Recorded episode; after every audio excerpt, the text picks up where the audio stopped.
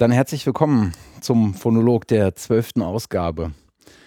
Äh, bitte? Schönen guten Abend auch von meiner Seite. Ach so, ja. Sagen, einwerfen. Bonnie, wie immer, äh, in voller Erwartung einfach in die Seite gequatscht. äh, Sprachdisziplin sechs Sätzen. Das hatte ich auch noch nicht seit wie vielen Folgen? Seit mittlerweile zwölf Folgen geändert. Aber ich, ich gelobe Besserung irgendwann ja. mal. Nein, herzlich willkommen. äh, wir sind heute äh, zum einen leicht verschnupft, wie man es vielleicht hören wird. Das wird ein ganz großes Vergnügen für Leute, die sich das zwei Stunden antun wollen. Äh, mal gucken, ob wir heute auf zwei Stunden kommen. Äh, und wir sind heute nicht zu Hause. Zum ersten Mal. Wir sind zu Gast. Das äh, finde ich auch mal ganz, äh, ganz entspannt. Nämlich in Dresden. bei Nathanael. Nathanael, genau. Hallo. Grüß dich. Ja. Guten Abend. Und vielen Dank für äh, das Will Willkommen. Willkommen in Dresden, genau. Wo eigentlich genau? Hier sind wir in Dresden-Johannstadt. Das liegt direkt gegenüber der berühmt-berüchtigten Dresdner Neustadt, also auf der anderen Elbseite der Dresdner Neustadt. Oder man kann auch sagen, neben der Dresdner Altstadt mit seinen berühmten Bauten. Ich wollte gerade sagen, so, das fühlte sich, es war mal ausgeschildert mit Altstadt, als man herfuhr, aber es sieht jetzt nicht so richtig altstädtisch hier. Nee, es, ist, es ist wirklich, äh, es ist, ist äh, ein, zwei Stadtteile neben der Altstadt. Aber hm. auf der anderen Seite ist man hier äh, zu Fuß in 15 Minuten in der Neustadt oder in 10 Minuten und dasselbe Zeit etwas äh, in der Altstadt zu Fuß. Also und mit dem Fahrrad noch deutlich schneller. Ja, schon. Das ist schon gut zentral. Schon angenehm gelegen. auf jeden Fall. Und wir sitzen in einem alten, äh, naja, der Name deutet es äh, an, in einem alten Fabrikgebäude. Ja. In der Schokofabrik. Korrekt. Und zwar in deinem Studio. So ist es. Bei den, ich habe es gelesen, Natom? Natom Productions. Genau. Ich vermute mal, das Na steht für Nathanael. Das, das ist korrekt. T vielleicht also, auch noch? Das T, T, steht für beide Namen, aus denen das resultiert. Ja. Äh, während meines Studiums habe ich mit einem Freund damals, der Tom heißt, das Studio äh, erstmal eigentlich nur ideell gegründet zusammen. Also da hatten wir keine Räumlichkeiten und nichts, aber haben gesagt, wir arbeiten zusammen und dann kam tatsächlich aus Nathanael und Tom kam das Natom zusammen. Witzigerweise haben wir dann also zusammen hier im Studio haben wir nie gearbeitet, das hat sich gar nicht so ergeben. Der hat dann, er hat dann hat noch ein bisschen länger studiert, also war später als ich und ist dann zu einer Plattenfirma gegangen, wo er äh, als fester äh, Toningenieur arbeitet. Aber wir haben dann äh, auftragsmäßig zusammengearbeitet. Mhm. Das schon. Also jahrelang eigentlich. Okay. Von der Sicht her sind wir weiterhin gut befreundet ist ja, ist ja ganz gut, wo wir gerade schon bei deiner Person sind. Äh, bevor wir hier so mal übers, übers Studio reden und, ja. und äh, vielleicht äh, das, was uns auch äh, räumlich gerade umgibt, ähm, sag doch vielleicht noch mal ein paar, paar Sätze zu dir. Äh, vor allen Dingen, wo du eigentlich herkommst, also jetzt nicht geografisch herkommst, sondern wo du sozusagen aus deiner, von der Ausbildung her herkommst, von deinen Interessen, vielleicht deine musikalische Das, das Geografische äh, braucht man nicht verschweigen. Also ich bin gebürtiger Sachse, aber kein gebürtiger Dresdner, sondern ein gebürtiger Leipziger eigentlich. Genau, bin dann aber äh, während meiner Kindheit relativ zügig in die Nähe von Dresden gekommen und dann habe ich in Mittweida äh, Medientechnik studiert, was so Ende der 90er so ein, äh, im Prinzip die einzigste Stadt im Osten war, die sowas in der Richtung angeboten hat, Medientechnik. Und äh, da gab es das, glaube ich, ungefähr zweimal in Westdeutschland, einmal hier. So. Also ja.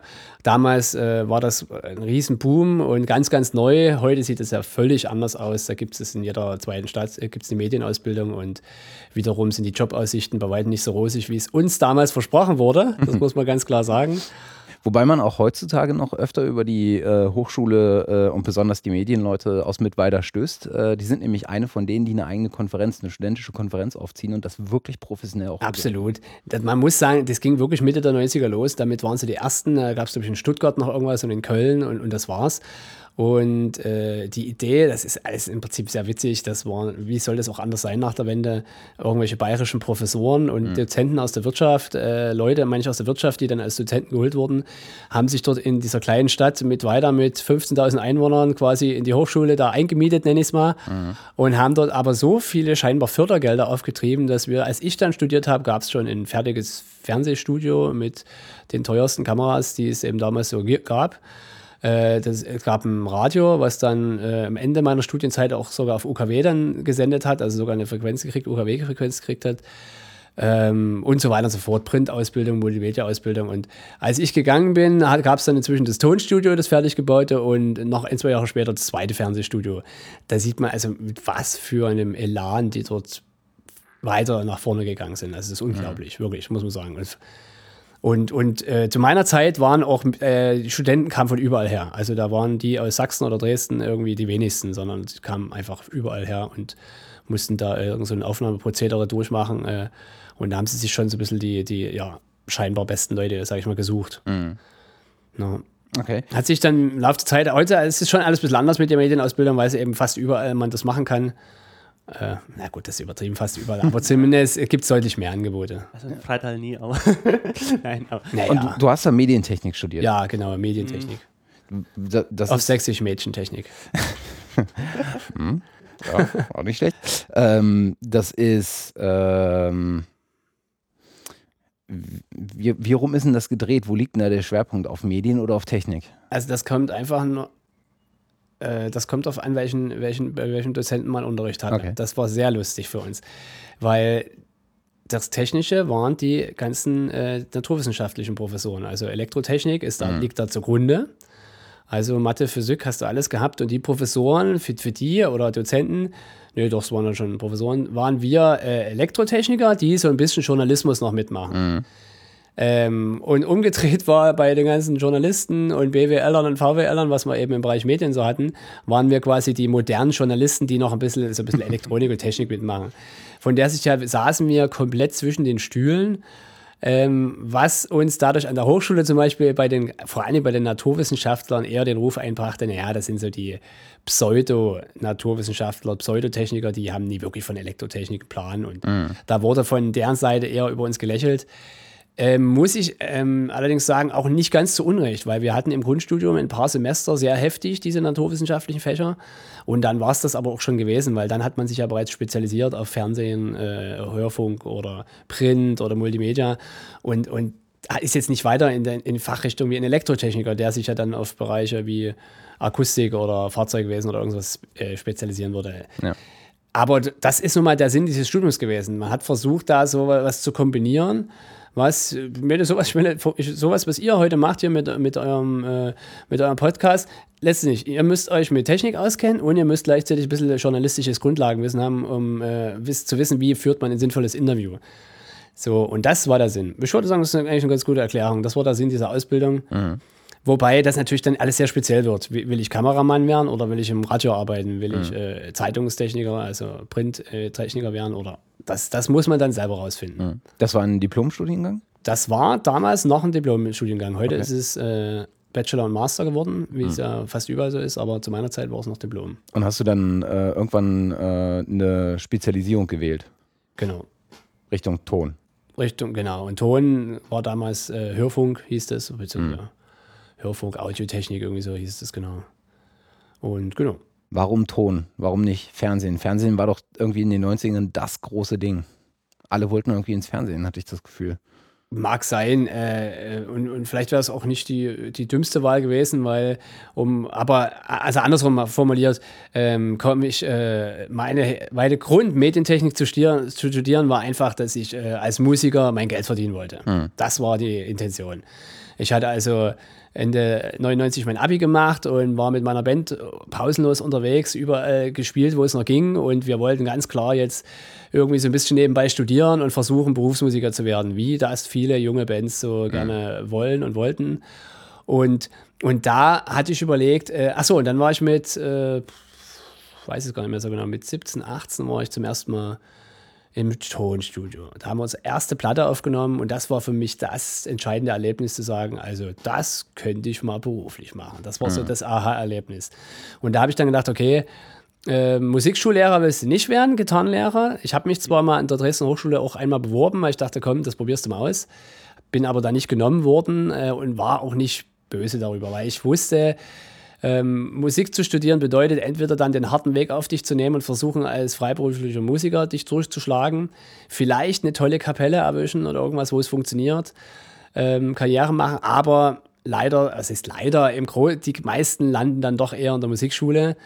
Ähm, das ist auch nicht schlimm, will ich nicht falsch verstehen. Äh, Musiklehrer, Gitarrenlehrer ist auch cool, aber das wäre nie meine Intention gewesen, nicht mein, mhm. nicht mein Ziel. Und nach, diesem, nach dieser Erfahrung im Tonstudio mit unserer ersten Band damals, äh, wusste ich nicht, da versuchst du lieber Tontechnik zu studieren. Und da bin ich relativ früh aber zur Erkenntnis gekommen, okay, ähm, da gab es ja nur Tonmeisterstudium in Berlin-Detmold, diese zwei Dinger. Sehr klassisch und die Aufnahmeprüfung, also da habe ich direkt gesagt, nee, also sorry, da musst du ja vorher noch Klavier studieren ungefähr und wirst dann zu so einem klassischen Typen ausgebildet, was nicht mein Ziel war. Also heute hat sich das auch übrigens alles geändert, aber damals war das noch so, diese klassische Ausbildung da. Und dann gab es noch Babelsberg, das fand ich schon sehr cool, also mit dem äh, Toningenieur, den man dort werden konnte. Muss ich ehrlich gestehen, kann ich mich nicht mehr erinnern, ob ich mich da beworben habe oder nicht. Irgendwie kam dann in Mittweiter ins Gespräch, dort habe ich mich beworben. Und ich habe das dann auch dankend angenommen, weil unsere Band war nun mal in Dresden, wir waren dort, wir wollten von dort aus äh, starten und da wäre schon Babelsberg oder Berlin weit weg gewesen. Also das wäre dann schon schnell, glaube ich, dazu gekommen, dass ich die Band hätte aufgeben müssen. Und mhm. das war ich damals nicht bereit. Damals war die Band quasi das Erste und danach kam der Rest und da war das Studium, also da war ich sehr, sehr froh, dass, weil es war ein cooles Studium und es war eben doch gleich um die Ecke. Mhm. So, da konnte ich die Band und das Studium also perfekt vereinbaren. Und dadurch habe ich da nicht lange gezögert und gesagt, komm, das machst du jetzt. Ähm, Genau. Ähm, weil du das gerade sagst, mit weiter Studium, weil ein Freund studiert dort, ja. aber mit Medienmanagement. Ja. Also noch ein bisschen in eine andere Richtung. Ja, das sind die zwei Studiengänge, die es von Anfang an gab. Und da hat halt auch noch viel Einblick im Radio mitgehabt, weil er im Radio auch noch, also das läuft auch immer noch auf UKW und alles, also ja. ist richtig gut. Und auch das Tonstudio, das haben die auch wirklich ausgebaut. Das, damit habe ich ja auch damals ja vor knapp mittlerweile drei Jahren ja auch geliebäugelt, ja. ob ich das machen will. Aber ich habe da festgestellt, Studium ist ja nie doch, ist nicht so dein Ding. Deswegen habe ich halt dann die Ausbildung oder mach oder schließe die gerade ab, die Ausbildung ja. in Berlin. Wobei man muss dort sagen, es ist ja eine Fachhochschule, also mhm. auch wenn sie sich sonst wie University of Applied Science nennen und so, jede Fachhochschule mhm. versucht ja irgendwie äh, dieses Fachdings wegzukriegen und möglich als Uni dazustehen, weil das Image nicht so toll ist. Mhm. Und äh, aber was das Gute in, bei einer Medienausbildung äh, an der Fachhochschule ist, dass es total praktisch ist. Also ja. Das muss man schon ganz klar sagen. Das ist nicht so wie so ein äh, wissenschaftliches Studium äh, zum, was weiß ich, ja, geisteswissenschaftliches Studium oder so. Mhm. Das ist extrem praktisch gewesen. Und wir mussten äh, dann, wenn wo wir uns spezialisiert haben, richtig Nachweise bringen, dass wir zum Beispiel im Radio arbeiten, mitarbeiten. Da mussten wir richtig Nachweise bringen, dass wir da da habe ich dort äh, moderiert, meine eigene Kinosendung mhm. gemacht und so. Das war schon sehr cool. Also. Ja.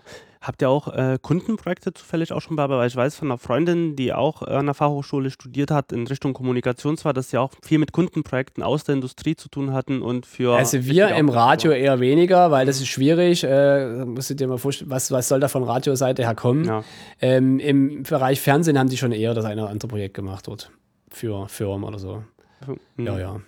Dass man ich meine, das Coole ist ja so, wenn du sagst, das ist ja das Tolle an einer Hochschule, es geht ja nicht nur ums Studium, es geht ja um die, äh, erstens darum, dass du die ganze Technik mhm. benutzen darfst und wenn du da dich gut mit den Leuten gestellt hast, kannst du die eben auch mal mitnehmen und für eigene private Projekte nutzen. Das ist schon mal alles Gute, Gute mhm. als Student. Ähm, und das Wort habe ich vergessen, kommt irgendwann. Die Erfahrung. Warum? ja. So, so geht's. Wo wir gerade bei, bei äh, äh, Tonmeisterstudium und ja. äh, Toningenieur. Äh, da für diejenigen, die äh, nicht gerade von Folge 1 schon dabei sind, noch ganz kurz der Hinweis. Da hatten wir ein bisschen ausführlicher darüber gesprochen äh, in Folge 6, äh, wo es um den guten Ton im Kino ging, wo ah, wir okay. zusammensaßen mit. Mit Tobias Fleig. Tobias Fleig, genau. Seines Zeichens Tonmeister. Meister, Mischtonmeister. Mischtonmeister, genau. Und, und Sounddesigner. Genau, da nochmal der Hinweis darauf, auch eine sehr, sehr spannende Folge, wie ich finde, äh, die auch großen Spaß gemacht hat. Mhm. Das, ist ja, das, ist ja, das Schöne am Podcasten, wenn man so mit Leuten zusammensitzt und das nicht so stupide in so einem mhm. Frage-Antwort-Spiel macht, sondern wenn sich so ein Gespräch ergibt, äh, dann merkt man richtig, wie man irgendwann anfängt, äh, so gemeinsame Interessen zu entdecken und dann äh, hat man ich dann noch einmal so über alte Filme diskutiert und sowas. Ja, war schon sehr lustig. Das und wir schenken uns Konzepte mittlerweile auch. Wo wir am Anfang noch akribisch geschrieben haben, was machen wir und dies. Und das schenken wir uns mittlerweile. Mhm. Genau. Nichtsdestotrotz äh, betreiben wir das Ganze natürlich mit dem gebotenen Ernst. Ja, also das, natürlich. davon gehe ich auch raus. ja. Äh, du hast schon gesagt, äh, du hast quasi außerhalb des äh, Studiums oder vor dem Studium äh, schon so eine äh, musikalische Sozialisierung erfahren. ich glaube, du bist auch nach wie vor noch in der Band, ne? Ja, ja, ja. D-Projekt. Richtig. Und das war dann, das war, das war eigentlich der, das war das große Projekt, sage ich mal, in so während meiner Studentenzeit, also in dem, ja, in, in den 20er Jahren. Das klingt cool. Als ich so um die 20, halt Mitte 20 so ja. war. Genau, also die, das, die ist, also die ist aus der ersten Band, ist so ein bisschen entstanden mit dann noch anderen Bandmitgliedern und ähm, genau, war, das war so diese Ende der 90er, Anfang 2000 Schiene als, äh, für mich war das ganz klar, erst war so Mitte, Ende der 90er der deutsche Hip-Hop, die ersten, die anfingen, um deutsche Texte so richtig populär ins Radio zu bringen. Alles andere vorher waren ja wirklich ganz, ganz wenige, die Ärzte, Toten Hosen, Grönemeyer und Schlager. Mhm. So, ja, und Volksmusik. Aber dafür, das war ja nun nie unser Interessengebiet. Ähm, mit dem klassischen Deutschrock konnte ich mich auch nicht identifizieren damals. Der Hip-Hop, das fand ich schon interessanter, auch wenn ich nicht vom Hip-Hop komme, aber es war irgendwie cool, wie die mit den deutschen Texten umgegangen sind. Und dann kam der Savior der anfing, nicht nur zu rappen, sondern eben zu singen, hm. auf seine Art, aber auf eine sehr, für mich damals beeindruckende Art und Weise. Stimmlich beeindruckend. Ja, stimmlich und hm. vor allem hatte ich das Gefühl, endlich klingt mal Deutsch nicht so peinlich, wenn man singt. Na, aber die Hip-Hopper hm. haben es eh hingekriegt, aber die haben halt gerappt und rappen war irgendwie wirklich cool, so das Deutsche. Und der hat nur angefangen, Deutsch zu singen und das war zum ersten Mal, wo ich das Gefühl hatte, boah, das klingt nicht nach Deutschrock, das klingt nicht nach Schlager, das klingt irgendwie, der kann das äh, fassen. Und dann kam ja auch Cassandra Steen oder wie sie mhm. hießen, der Freundeskreis und so. Ganz tolle Sachen. Und dann haben wir uns gegründet und in unserer Phase, wo wir so gegründet haben, hörten wir plötzlich von Bands wie, warte mal, aus Bautzen, da gibt es ja so eine Band, Silbermond, aha, ist ja interessant, wir sind Helden, war noch ein Zacken eher so mhm. ähm, und voll so, also auf einmal kam so diese Deutsch-Pop-Bands und Julie und das war für uns, so, also D-Projekt heißt Deutsch-Projekt, deswegen reite ich gerade auf dem Deutschen so rum, weil wir äh, unsere alte Band war eine englischsprachige Band, wie das meistens bei jungen Leuten ist, Teenies, so Englisch mhm. ist viel cooler äh, Deutsch ist peinlich, geht gar nicht. Und mit C-Projekt haben wir uns bewusst entschieden, deutsche Texte zu machen. Dadurch hieß die Combo damals so, als wir uns so geprobt haben und zusammengefunden am Deutschprojekt, abgekürzt D-Projekt und äh, als wir dann den Namen gesucht haben, hatten wir uns bereits so an D-Projekt gewöhnt, dann hieß die Band halt D-Projekt. Mhm. Nicht besonders kreativ, sage ich jetzt mal heute, aber es hat gereicht. Äh, auf der anderen Seite war es auch unkompliziert und manchmal ist es gut, äh, unkomplizierte Geschichten zu haben. Ja, ich meine, wenn nichts dagegen spricht, dann warum an alten Festungen rütteln? Ne? Also genau. Und da haben wir versucht, damals uns, äh, ähm, wir haben versucht, alles dran zu setzen, dass es ja nicht klingt wie Deutschrock, weil mhm. wir ja aber eine klassische Deutschrock-Besetzung, also oder wie eine Silbermond-Besetzung oder wie sie alle heißen. Also wir waren so typisch Schlagzeug, Bass, Gitarre, Keyboard, Gesang mhm. und wollten aber auf keinen Fall jetzt wie die erste klingen. Also nichts, wirklich nichts gegen die erste, aber das, das war, wir war, das war damals nicht unser Ding. Ne? Die Ärzte waren einfach deutlich älter als wir und man identifiziert sich ja doch eher mit den Musikern, die so seinesgleichen, seines Alters waren. Genau. Ähm, genau, das war uns damals wichtig und, und hat sich später aber dann total, äh, je, je, älter man wird und mehr Erfahrung man hat, sagt man sich dann, ach komm, diese ganze Festlegung auf Stilistiken, also sei es drum. Ähm, aber um, um auf deine Frage zurückzukommen, um die Band hat sich dadurch meine Erfahrung, mein Wissen und meine Interessen gedreht. Und aus dieser Richtung heraus habe ich mich für Aufnahme interessiert, ne? weil wir ja. natürlich eigene Aufnahmen machen wollten. War alles klar, die Veranstalter wollten dringend Demo-Tapes äh, hören und so weiter. Wir überlegten, machen wir eine Single, machen wir ein Album. Und daher äh, entwickelte sich das dann parallel mit, also das Tonstudio Interesse und wie rekordet man und so weiter und so fort. Mhm. Also ja. es ging definitiv über die Musik, kam ich zu dieser ganzen Geschichte. Das war, äh, habt ihr denn auch dann äh, Rock mit deutschen Texten gemacht? Ja, okay. wie gesagt, wir hätten das auf keinen Fall Deutschrock in, der, in den Anfangsjahren genannt, äh, sondern hatten das dann, oh, wir hatten tolle Namen, wir hatten Soulcore, haben wir es zuerst genannt, Soul, um ja. ein bisschen dieses Singen von Savior zu holen und Core, aber eben um mehr das Hardcore, also das Rockige zu betonen. Ja. Ähm, so, so, und, und das, ich fand ja Soulcore, das hat, hat, hat gepasst, weil das war vom äh, im Prinzip, äh, Linkin Park und Limp Bizkit haben es mhm. dann einfach New Metal genannt. Und wir waren nicht ganz so hart wie New Metal, aber im Prinzip war es dasselbe Tempo. New Metal ist ja so das typische 95 BPM Tempo, also dieses ja. Hip-Hop-Tempo, aber halt gesungen und mit verzerrten Gitarren. Das so, ich würde mich jetzt nicht auf dieselbe Ebene wie Linkin Park stellen wollen, auf keinen Fall, aber in die Richtung kann man sich vorstellen. So. Euer, Al euer erstes Album ja auch, das ihr damals ja gemacht habt. Ja, genau, darauf, ja das so meine ich ja. Das meine ich ja. Mhm. Das erste Album. Später sind wir dann mehr wieder in die gerade Ausrichtung gegangen, haben uns diesem von diesem Deutsch-Pop, Deutsch-Rock, äh, der dann modern war, beeinflussen lassen, bis hin dann ganz zum Schluss jetzt äh, haben wir auch richtig ordentlich Elektro mit reingenommen, wie es eben heute schon wieder mehr in ist. Also wir haben uns da immer, also das manche haben uns vorgeworfen, ihr könnt es, wir könnten uns nicht entscheiden, äh, was vielleicht auch stimmt, aber wir wollten es auch nie entscheiden. Wir wollten immer das machen, was wir gerade, worauf wir gerade Bock hatten, wo wir Lust hatten. Und da hatten wir keine Lust, nochmal unser erstes Album zu kopieren und nochmal so eine Scheibe zu machen. Mhm. Und das macht euch ja auch aus in dem Sinne, dass ihr sagt, hey, wir machen das jetzt und wir finden mal die Zeit. So sehe ich Also heute ist, also damals hat man sich dann eine riesen Platte gemacht, heute sehe ich das alles ganz entspannt. Also ich kann nur jedem Musiker sagen, mach das, worauf du Lust hast. Also und ja, ein Publikum gibt es ja immer dafür. Das ja, das würde ich nicht sagen. Ah, das würde ich nicht sagen. Also, gibt definitiv ein Publikum für die eine Musikrichtung mehr und für die andere weniger. Also, aber es gibt das Publikum, sagen wir es mal so. Ne? Okay, na gut. In Deutschland mit der Oma und der Tante auch sehr klein ist. Streiten wir uns nicht darum, aber ich denke schon, dass es äh, die Qualität mhm. und so weiter schon sehr viel ausmacht, äh, ob du vor vielen oder wenigen Leuten spielst. Ja. Aber es gibt für Schlager auch ein Publikum und zwar, naja, die meinen kleines. Wenn man so Gute Schlagerproduzenten. Ja, also es ist nicht das, so, dass das, die, das stimmt. dass da nur müssen, unfähige Leute sitzen. Die müssen manchmal sehr viel mehr kreative Arbeit leisten, als die, die einen guten Sänger im Studio haben. die müssen vor allem gut die richtigen Programme, die richtige ja. Software bedienen können. Genau. Das ist Melodyne ganz oft offen, wahrscheinlich. wann, wann äh, reifte denn der äh, Gedanke so, naja, vielleicht das erste Mal, aber wann, wann war er reif, dass du gesagt hast, ein eigenes Studio wäre natürlich auch irgendwie eine spannende Geschichte? Also der Gedanke durch den Kopf ging aber wahrscheinlich durch, während des ganzen Studiums. Konkret wurde er aber erst ganz am Ende des Studiums, als die Erkenntnis reifte, ja, wer stellt mich denn jetzt mal fest an? Äh, Mist, macht ja gar niemand. Mhm. Na, also das war, das muss, das, deswegen habe ich das vorhin auch mit Absicht so ein bisschen kritisch gesagt.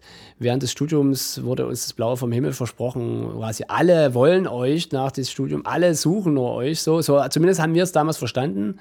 So war auch damals der Boom, muss man ganz klar sagen. Der Boom war so alles in die Medien. Medien, das ist das Ding.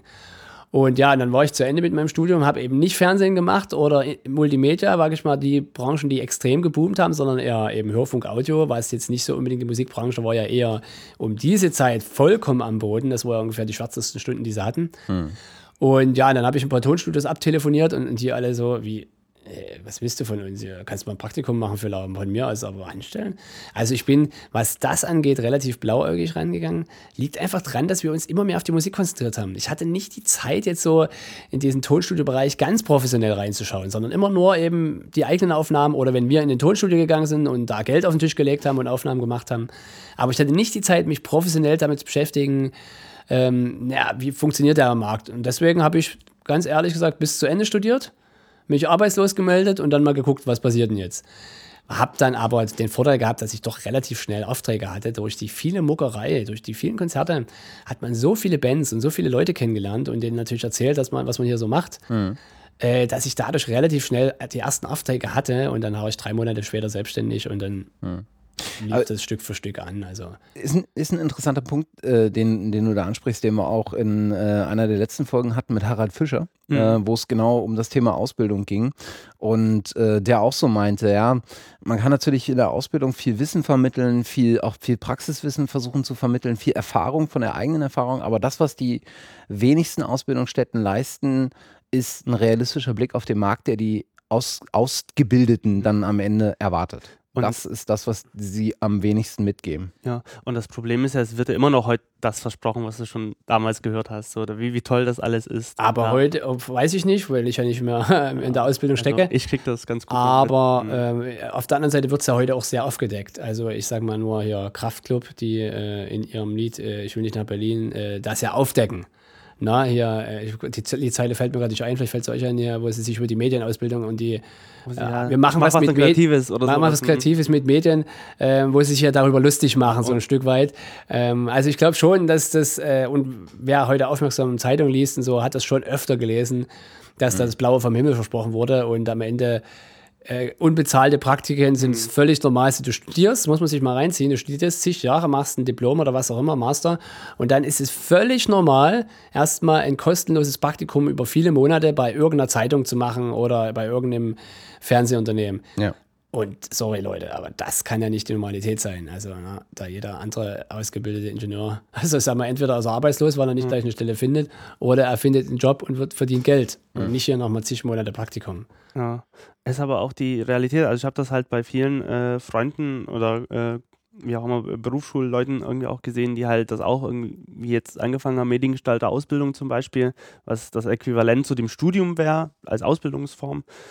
Und das ist, die ganze Branche funktioniert halt so. Und die ganze Branche funktioniert irgendwie nur dadurch, dass viele Leute sagen, ich mach's umsonst. Das ist der Punkt. Das ist der Punkt. Ich denke, man kann nicht unbedingt den Ausbildungsstätten in erster Linie den Vorwurf machen, würde ich nicht machen wollen, weil das Problem liegt doch wo ganz anders. Kreativität ist cool. Na, das klingt doch toll. Hey, lieber tue ich fotografieren als Mathe studieren.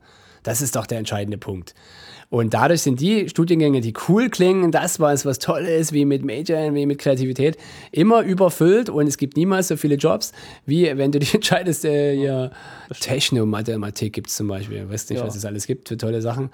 Ähm, also wenn du sowas studierst, wo du einfach dein ganzes Studium lang nur büffeln musst, ja, aber danach winken natürlich äh, alle Welt mit Jobs. Also das, das, die, das denke ich, kann man sich ja, wenn man ehrlich ist, eigentlich auch vorher ein bisschen denken. Na. Ja, das kann man nicht sagen. Es kommt aber halt immer noch darauf an, wie du veranlagt bist und was deine Qualitäten sind. Also wenn das ich mir vorgestellt hätte, ich hätte jetzt Mathe studiert und dann da Brust Mahlzeit. Da stimme ich dir voll und ganz zu. Gar keine Frage. Aha. Gar keine Frage. Dann lass uns doch mal ein bisschen über Studio äh, reden. Ähm, war das hier das erste? Ja. Also du bist Entscheidung getroffen und dann, wie bist du hier reingekommen? Und wo zum Teufel oder was, was war das hier mal? Also, genau, das, äh, wir sind hier als Band reingekommen. Wie ich schon sagte, begann ja alles mit der Musik. Wir waren schon eine Weile in Dresden mit dem Projekt und mussten dann aus unserem Kabuff raus. Ja, das war so eine klassische Baracke, die so, die, wo die Wände so dünn waren, dass einfach, wenn wir gespielt haben, jeder Nachbar äh, vom Balkon runtergefallen ist. Die haben uns irgendwann rausgeschmissen dort. Und dann sind wir durch eine coole andere Dresdner Band, Yellow Umbrella, eine mhm. Reggae-Band, die eigentlich auch ziemlich bekannt ist. Ne? Die haben wir kennengelernt, die haben damals gerade aufgehört, zu unserem Glück. Und dann sind wir hier rein. Das war deren Proberahmen, wir sind rein und haben wir, eine Weile, haben wir quasi ein, zwei Jahre geprobt, keine Ahnung. Dann war ich fertig mit meinem Studium, wollte mein Stu Tonstudio aufbauen und habe gesagt, hey, ich fange das gleich hier an. Da sah das alles hier noch ganz anders aus. Da war die Wand hier drüben noch nicht drin. Also es war, sah, sah extrem, naja, nach, nach typischem Proberaum mit Eierpappenkartons an Wänden mhm. und so aus. Und da habe ich dann sehr schnell entschieden, okay, ich baue das hier rein. Ähm, mit der Vermieterin verstehe ich mich gut. Also das, das sieht gut aus, dass, ich, dass wir hier auch nicht so schnell wieder raus müssen. Ähm, und da haben wir angefangen, einfach eine Wand reinzuziehen, äh, die Kabel durch die Wände zu legen. Ich hatte kein großes Geld. Man kriegt ja, wenn man sich ein bisschen dreht, haben wir so eine kleine Anschubförderung. Mhm. damals gab es das bei mir mal nicht vom Arbeitsamt, sondern von einer, von einer Bank. Aber das ändert sich ja auch alle paar Jahre, von wem man da die, die ersten, ja, was weiß ich, 4000 Euro kriegt da. Und damit habe ich so versucht, das so ganz mit ganz wenigen Mitteln selbst zu basteln, hier zu bauen. Meine Bandkollegen haben geholfen, mir das Studio, also so die Kabel zu ziehen oder die Wand hier hinzubauen. Ähm, und dann ging es los. Das ist, das muss es ja so frech sagen. Das Schöne, und heute ist es ja noch krasser als damals, das Schöne an der Digitaltechnik ist, dass man ja mit ganz wenigen Mitteln ja schon mal behaupten kann, ich kann aufnehmen. Mhm. Heutzutage nimmt man den Laptop, ja, ein Audiointerface und ein Mikrofon und sagt, hallo, ich bin im Tonstudio. Na, jeder äh, kann mit ganz wenigen Mitteln äh, aufnehmen. Und das sofern, damals, damals hatte ich, wie gesagt, hier meinen Raum sofort aufgebaut, aber äh, hatte natürlich gleich aus Aushängeschild auf der Homepage stehen, hier mobiles Recording.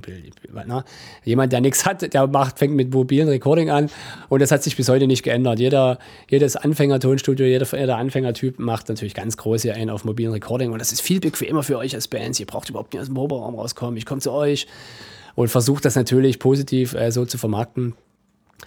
Ähm, und es ist auch in Ordnung so, weil meistens äh, sind es ja, gibt ja einfach mal Riesenunterschiede bei Produktionen, ob man da mal ein kleines Demo einer Amateurband schraubt oder eine aufwendige Bandproduktion äh, für eine Profiband. Mhm.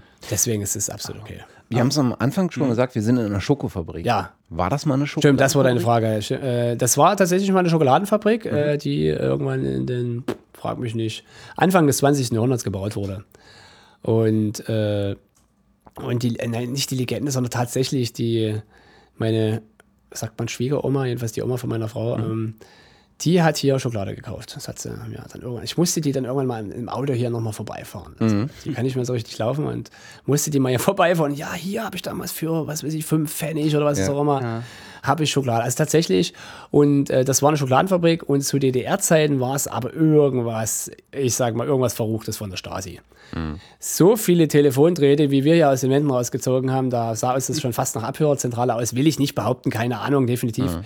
War es aber ja auch äh, zeitlang richtig maschinell, also dass die hier irgendwelche was wir hier für Starkstromanschlüsse überall so haben, alte Dinger, muss jetzt extrem was mit schweren Maschinen zu tun gehabt haben, was auch immer. Mhm. Ja, also von der Sicht da passt das schon. Es ist wirklich ähm, äh, so fabrikmäßig mit dem Unterschied, dass jetzt man jetzt, die Leute sehen das ja jetzt nicht, die stellen sich vielleicht eher eine große Halle vor, das ist keine Halle, sondern schon eher so von der, von der Optik wie ein Mehrfamilienhaus, also es geht schön nach mhm. oben, es ist Klinkerbau, und äh, die neuesten Pläne besagen ja, dass wir doch jetzt mal so langsam hier mit Sanieren anfangen. Mhm. Weil ja, die Außenfassade ist äh, dringend sanierungsbedürftig. Du, hast, du sagst es ja, die, die Leute können es ja nicht sehen. Wir sitzen jetzt hier im sozusagen in einem Aufnahmeraum. Nee, in der Regie. In der Regie, genau. In der Regie. Und äh, gucken äh, klassisch, wie man es in vielen Tonstudios hat, äh, durch die Glasscheibe in den äh, Musikraum. Aufnahmeraum. Aufnahme. genau. Sehr gut. Ja. Äh, da, man sieht, ich bin, ich bin Tonstudio-Profi. Äh, und man erkennt aber noch, dass es mal eine Fabrik war. Also ja, du hast genau. hier so ein paar Stelen so drin, ein paar Säulen drin und hast halt auch an den, an den Decken die Stahlträger langlaufen. Ähm, macht aber durchaus was her. Also ich glaube, das ist äh, schon auch ein, äh, wenn man so in Stereotypen denkt, dann stellt man sich sowas als, äh, als so ein mhm. Underground-Studio genau. vor. Ja, das ist ganz klassisch. Von der Optik, ja, mhm. kann man so sagen, richtig. Nee, es ist, ist auch logisch. Ähm, wie, wie, gesagt, wir haben äh, damals mit wenig, wenig, wenig Geld äh, hier gebaut. Und da achtest du nur auf akustische und elektronische oder elektrische Sachen. Also, na, wo liegen die Kabel und wie klingt der Raum? Mhm. Und die Optik ist das, was du halt nicht bezahlen kannst. Mhm. Na, weil das wird dann teuer, wenn du dann Absorber nimmst, die nicht nur gut Schall absorbieren, sondern auch noch gut aussehen, äh, kannst du die nicht mal selber bauen, sondern musst du dir irgendwas herstellen lassen. Ja. Und dann wird es einfach teuer. Und das war damals äh, nicht, macht nicht möglich. Und witzigerweise über die Jahre habe ich zwar Optimierungen getroffen, wie zum Beispiel das Fenster, das habe ich erst einige Jahre später hier reinge, reingesägt in die Wand. Mhm. Also muss man wirklich sagen, reingesägt haben wir das. Ähm, musste die Wand irgendwie ja, aufkriegen. Und, äh, aber ich habe ich hab hier nie so wahnsinnig viel Geld investiert, dass es jetzt aussehen würde wie ein Schickimicki-Tonstudio. Mhm. Ähm, aus, einfach aus zwei Gründen. Einerseits, äh, weil das ist nun mal hier eine Mietgeschichte und es war jahrelang nicht ganz klar, wo die Sache hier hinführt. Mhm. Also die Vermieterin wollte es auch gerne mal an den Investor verkaufen. Und dann schmeißt der Investor vielleicht dann alle raus, weil er es richtig sanieren will und dann ja. wieder Kohle machen will. Und dadurch haben wir immer sehr vorsichtig investiert. Das war, das war der eine Grund. Der andere Grund war, dass uns auch das große Geld gefehlt hat. Ne? Mhm, sie jetzt sagen, ja. wir nehmen mal hier 50.000 in die Hand und machen mal hier äh, schickstes Holz, Nuss, Parkett rein, irgendwie so. Das wäre nicht gegangen. Also. Hast du dir andere Studios angeguckt? Ne, ich war ja in vielen Studios selber mit, mit unserem hm. Band. Das äh, war der Vorteil. Dadurch hatte ich schon viel gesehen. Und, haha, dann kommt es nämlich, da, du kriegst dann als Band mit, worauf es eigentlich ja ankommt. Hm. Und das ist nämlich das Problem, man lässt sich als Band von der Optik erstmal mhm. verführen. Oh, sieht das toll aus. Riesen Glasscheibe. Was für ein riesen analoges Mischpult. Mhm. Und dann kriegst du die komplette Produktion mit, wie das alles läuft und stellst fest, okay, das große Pult macht jetzt nicht die Produktion aus. Es ist, wenn es gut klingt, wenn die einzelnen Kanäle top sind, dann ist alles in Ordnung. Mhm. Aber äh, leider ist ja, ähm, was ist leider, im, wir haben fast immer nur äh, nacheinander aufgenommen, also nie in, in komplett ähm, zusammen eingespielt.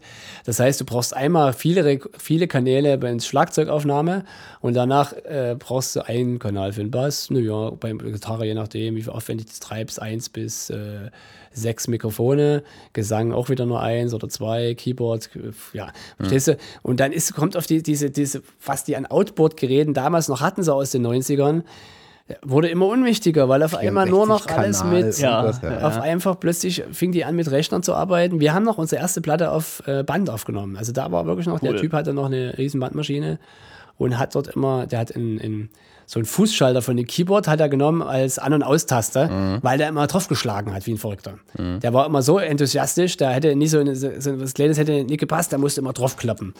Ja. Musstest ja auch noch gut schneiden. Also ja. na, du musstest ja immer den richtigen Zeitpunkt, nicht so wie heute, wo du irgendwo auf Aufnahme drückst und dir das zurechtschiebst. So, und heute in der digitalen Welt ist es alles, hat sich so extrem verändert. Deswegen sind ja auch die, diese viele der großen Tonstudios pleite gegangen. Mhm. Das hat sich einfach, äh, ja, extrem gewandelt. Und ich kaufe mir wieder eine Bandmaschine selber. Naja, so ist es halt. Das ist wieder was anderes. es ist auch viel ja, Vintage und ist äh, gerade im Bereich äh, Aufnahme oder Mastering äh, wird das hier und da gern genutzt. Die Philosophien gibt es heute alle, aber ich kenne niemanden mehr, der zumindest nicht äh, das Zeug äh, zwischendurch im Rechner rekordet. Ja. Also selbst die Leute, die auf Band rekorden, nehmen den Rechner mindestens als Backup oder machen quasi so eine Mischung aus, äh, zwischendurch mal auf Band spielen und dann doch lieber wieder mal in den Rechner rein. Es ist einfach auch sicherer. Ne? Man muss einfach sagen, das ist heute uns ist eine Preisfrage geworden. Ja. Früher konnten Produktionen einfach mal Hunderttausende von äh, Mark, jetzt mal sag ich mal, wenn man von Deutschland ausgeht, kosten, das geht heute nicht mehr. Die Durchschnittsstudioproduktion, selbst bei den Labels, darf nicht mehr so viel Geld kosten. Ja. Na, das können sich nur noch die mal, ganz großen Top-Acts leisten, dass es teuer wird. Alle ändern, alle anderen packen ganz kleine Brötchen. Ja, ich meine, ich kenne das auch ganz gut. Äh, ich bin ja äh, öfters mal bei Sascha Bisibüren im Studio mhm. in Berlin, der ja äh, ausschließlich Mastering macht. Also, ich mache noch ein paar andere Sachen, aber vor allen Dingen Mastering. Und der hat halt auch noch viel analog dastehen, aber halt natürlich auch Rechner, also ein Hybridsystem aus äh, Mischung aus digital und analog. Aber es kann sich halt auch nur leisten, weil äh, die Klienten halt, wie du schon sagst, Silbermond und Co. sind, wo halt auch die Labels halt wirklich Geld ausgeben noch für die Produktion. Genau, du musst einfach, wenn du äh, ein Tonstudio machen willst also, oder als Toningenieur Aufnahmen machen willst, wie auch immer du das bezeichnest, du musst dir einfach dein Klientel vorstellen. Du musst dir überlegen, wer sollen meine Kunden sein. Ne? Wer mit, und, und vor allen Dingen natürlich auch realistisch, du, wer könnte denn wirklich zu mir kommen? Und, und dann ist die, sagt meistens äh, ist dann die Sachlage klar, okay, ich habe jetzt hier irgendeine Band gefunden, die bei mir aufnehmen will. Geld gibt es einfach nur ganz wenig. So, ne? das ist so, wenn man ganz am Anfang steht. So ist es so. Und wenn es einfach noch ganz wenig Geld gibt, warum soll ich dann die Band auf eine Bandmaschine äh, rekorden, wo ich eine teure Bandmaschine mehr, und gut, die kriegst du vielleicht gebraucht auch für weniger Geld, aber wo ich die ganze Zeit nur rötle, dass die Bandmaschine mir ja nicht kaputt geht, irgendwo muss die die Bänder noch herbesorgen, die sind auch nicht ganz billig, das, das macht keinen Sinn. Und vor allem will die Band das dann meistens gar nicht, weil die sagen, nee, hier, rekorde uns hier einfach auf dem Rechner und das soll ja nicht so teuer sein und mach schnell, schnell. Hm. Also dort kommt einfach Wunschdenken und Realität. Äh, irgendwo müssen die dann sich so langsam in der Mitte finden. Hm. Das wird aber auch, weil wir vorhin auch über die Ausbildung haben, suggeriert. Also gerade wenn ich war bei SAE-Studio in Berlin und in Leipzig, vor allen Dingen, da wird ja halt suggeriert, ah, hier, wir mischen auf dem Riesenpult von, von SSL oder Neve oder wie auch immer mit Bandmaschine, mit dies und das, mit einem Riesen-Rack voller Hardware. Das ist Marketing, sehr gut. Und das ist halt ein super Marketing, um die Leute dann zu genau. kriegen. Genau und denen auch so ein bisschen diese Welt vorzuspielen. Genau. Und am Ende sieht es mittlerweile ganz anders aus. Definitiv. Fasziniert dich so ein Studio noch? Also beschäftigst du dich mit anderen Studios oder ist das für dich ein, ein, Werkzeug und darüber hinaus, das muss für dich funktionieren, du überlegst, was du vielleicht noch optimieren kannst, aber das war's? Also überraschend tut mich, also ich habe ja im Internet mir viele Sachen immer wieder angeguckt, auch selber, wenn man wieder angefangen hat zu bauen oder so. Mhm. Also wirklich überraschend tut mich da nichts mehr, weil äh, das Prinzip ja immer dasselbe ist, auch wenn, wenn die Leute sich optisch viel ausdenken. Mhm.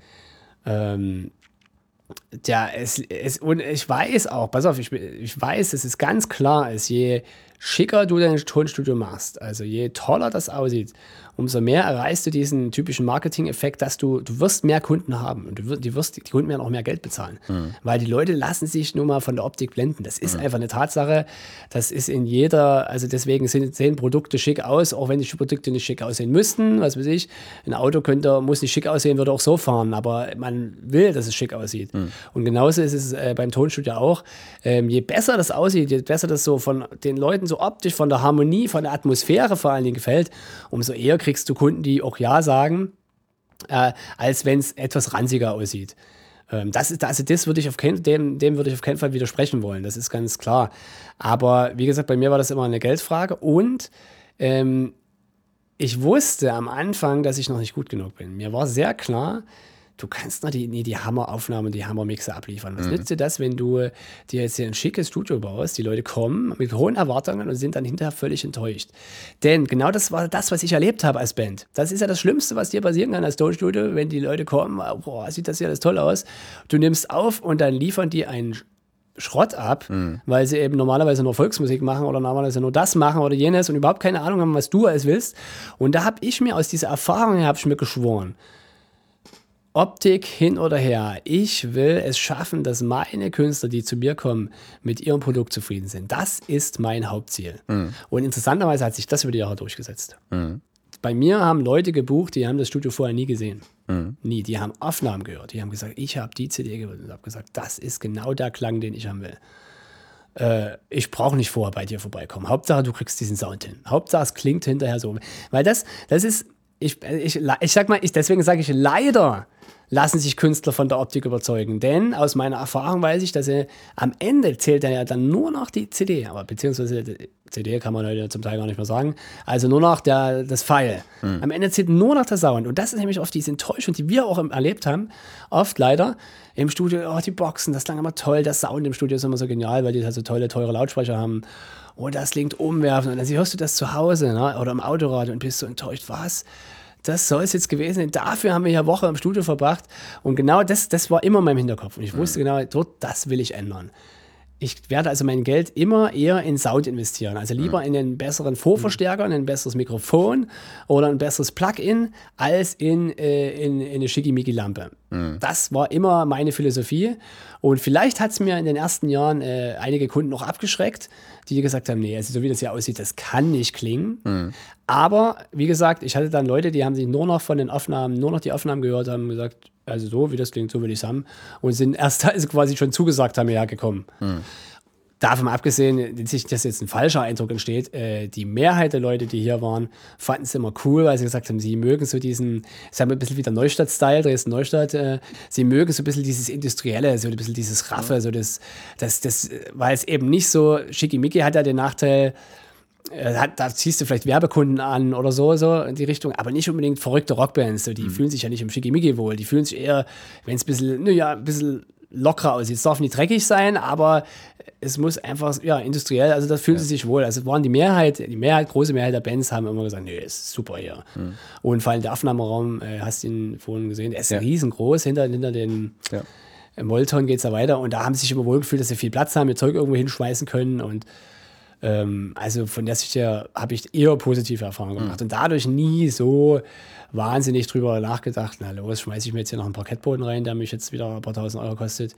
Die paar tausend Euro, sobald das Geld mal da war, landeten im nächsten Vorverstärker oder im nächsten Mikrofon, weil ich wusste, das bringt mir den Sound, den ich brauche, mhm. um die besseren Aufnahmen zu erzielen.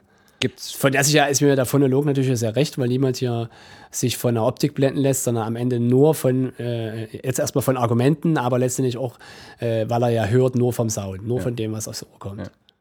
Gibt es trotzdem Studios, wo du gerne mal arbeiten würdest? Also die da einfach mal, weil, weil sie einfach okay. eine bestimmte Infrastruktur bereitstellen, die du einfach gerne mal als Werkzeug benutzen würdest. Na gut, ich muss sagen, ich habe äh, in Deutschland zumindest diese, diese, das ein oder andere Studio, da war ich gewesen, wo ich sage, da mhm. könnte ich auf der Stelle arbeiten. Also das war, das, ähm, das war definitiv bei Markus Born, äh, der nennt sein Ding Kleine Audiowelt, total witzig, der Name ist das komplette Gegenteil von mhm. dem, was es ist. Also das war da, der arbeitet äh, da in Sandhausen äh, bei Mannheim. Und das ist ein ganz toller Studiokomplex, ein ziemlich alter Studiokomplex den die dann äh, von den, ja, im Prinzip, dort ist das passiert. Der Vorgänger ist Stück für Stück pleite gegangen, weil einfach die Art, wie man damals Tonstudios in den 70er, 80ern betrieben hat, zu teuer wurde. Also du musstest alles flexibler mhm. machen, mehr freiberuflich, nicht so groß mit Angestellten. Da waren noch richtig mhm. angestellte Tonmeister, ja. Sorry, funktioniert nicht mehr. Ähm, und die haben sich was mir dort, also was sie gefallen hat, war nicht unbedingt in alle, also das Studio war toll, war top, aber mir hat eher die Art der Zusammenarbeit der Leute gefallen. Das hat mhm. mich inspiriert. Wie dort der, der, der Mischer quasi, der Markus Born, der mischt zu 90 Prozent nur, wiederum mit anderen jungen Produzenten zusammengearbeitet hat, die sich wieder da überall eingemietet haben. Jeder hat sich so ein bisschen sein Kabuff, seinen Raum gesucht, hat sich irgendwie eingemietet und ist dann mal mit seinem Laptop in einen großen Aufnahmeraum gegangen, wenn er dann seinen Kunden da hatte. Also die haben das cool. Ähm, gemacht mit, mit so einer Art Produzententeam, Pool, was ja dann Mannheim ganz groß gemacht hat. Mhm. Also mit ihrer Pop-Akademie.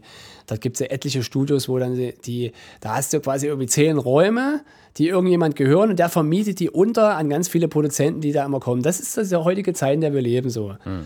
Ähm, da die wenigsten Leute betreiben ein großes Tonstudio, das rechnet sich einfach nicht. Das muss man so knallhart sagen. Die meisten sitzen, haben zu Hause ihre Regie irgendwie eingerichtet, können da äh, den Gesang selber machen, äh, die Gitarren und so und müssen nur zum Schlagzeuger oder für die Streicher oder für einen äh, Flügel, für solche wichtigen Klang klanglichen Aufnahmen irgendwie in, in, in Studio mieten mhm. oder einen gut klingenden Saal, reicht auch manchmal zu.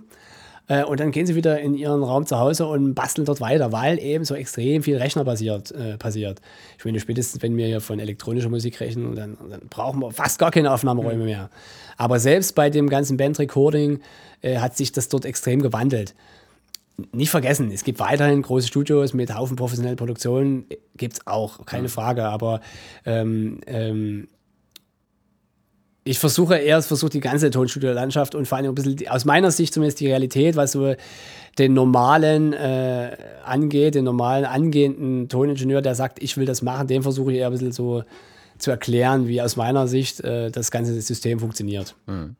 Genau gibt ja auch nur noch ganz wenige namhafte große Studios in Deutschland. Also wenn man vielleicht Marweg gibt äh, die Marweg Studios in Köln, dann halt hier Welliken. Also du siehst mich beeindrucken, also weil ich sie schon alle gesehen habe. Ja. Ich war auch schon im mhm. Bauerstudio in Ludwigsburg, auch sehr mm. toll, sehr schick. Na, also ich habe viele gesehen und das sieht schon beeindruckend aus, aber aus meiner Erfahrung heraus interessiert mich das nicht mehr so sehr, muss ich ganz ja. ehrlich sagen. Mich, ich, mich interessieren gut klingende Räume. Aber das und die müssen nicht hm. unbedingt äh, in einem Tonstudio sich befinden. Manchmal findet man die auch irgendwo hm.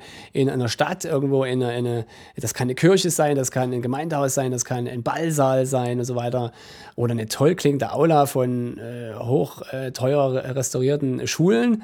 Die kriegen ja nur mal Fördergelder und wenn die da mal eine schicke Aula sich basteln mit, da haben wir hier in Dresden jemand gefunden, da kommen wir zwar nicht so leicht rein, aber wenn wir da mal rein dürfen, es klingt super und so. Mhm. Das, das ist so mehr mein Faible, wofür ich mich interessiere.